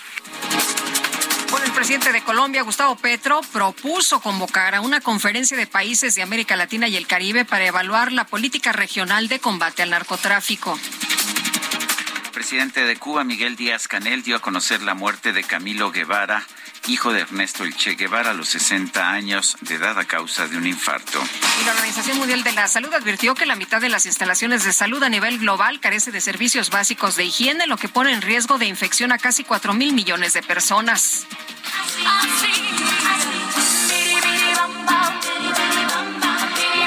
Familia de Selena Quintanilla realizó el lanzamiento oficial de un nuevo álbum de la reina del Tex-Mex 27 años después de su muerte. Se titula Moonchild Mixes. Este material contiene 10 canciones inéditas y 3 remasterizadas con la intención de mantener viva la memoria de Selena a través de la música. Las canciones están disponibles ya en plataformas digitales y ¿qué crees Guadalupe? Coma frutas y verduras hasta mañana. Se nos acabó el tiempo efectivamente pero, pero mañana a las 7 de la mañana podremos, podrás sintonizar. Aquí nos escuchamos. Muy buenos días, pásenla bien. Hasta mañana, gracias de todo corazón. Ya no razona y me empieza a cantar, me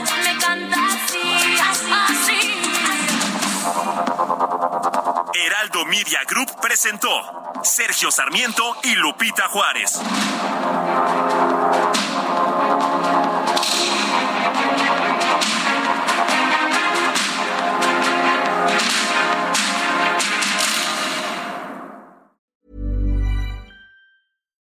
When you make decisions for your company, you look for the no-brainers. And if you have a lot of mailing to do, stamps.com is the ultimate no-brainer. It streamlines your processes to make your business more efficient, which makes you less busy. Mail checks, invoices, legal documents, and everything you need to keep your business running with stamps.com. Seamlessly connect with every major marketplace and shopping cart. Schedule package pickups and see your cheapest and fastest shipping options from different carriers with rates up to 89% off USPS and UPS rates. And with the stamps.com mobile app, you can take care of mailing and shipping wherever you are. Make the same no-brainer decision as over 1 million other businesses with stamps.com. Sign up with code program for a 4-week trial plus free postage and a free digital scale. No long-term commitments or contracts. That's stamps.com. Code program.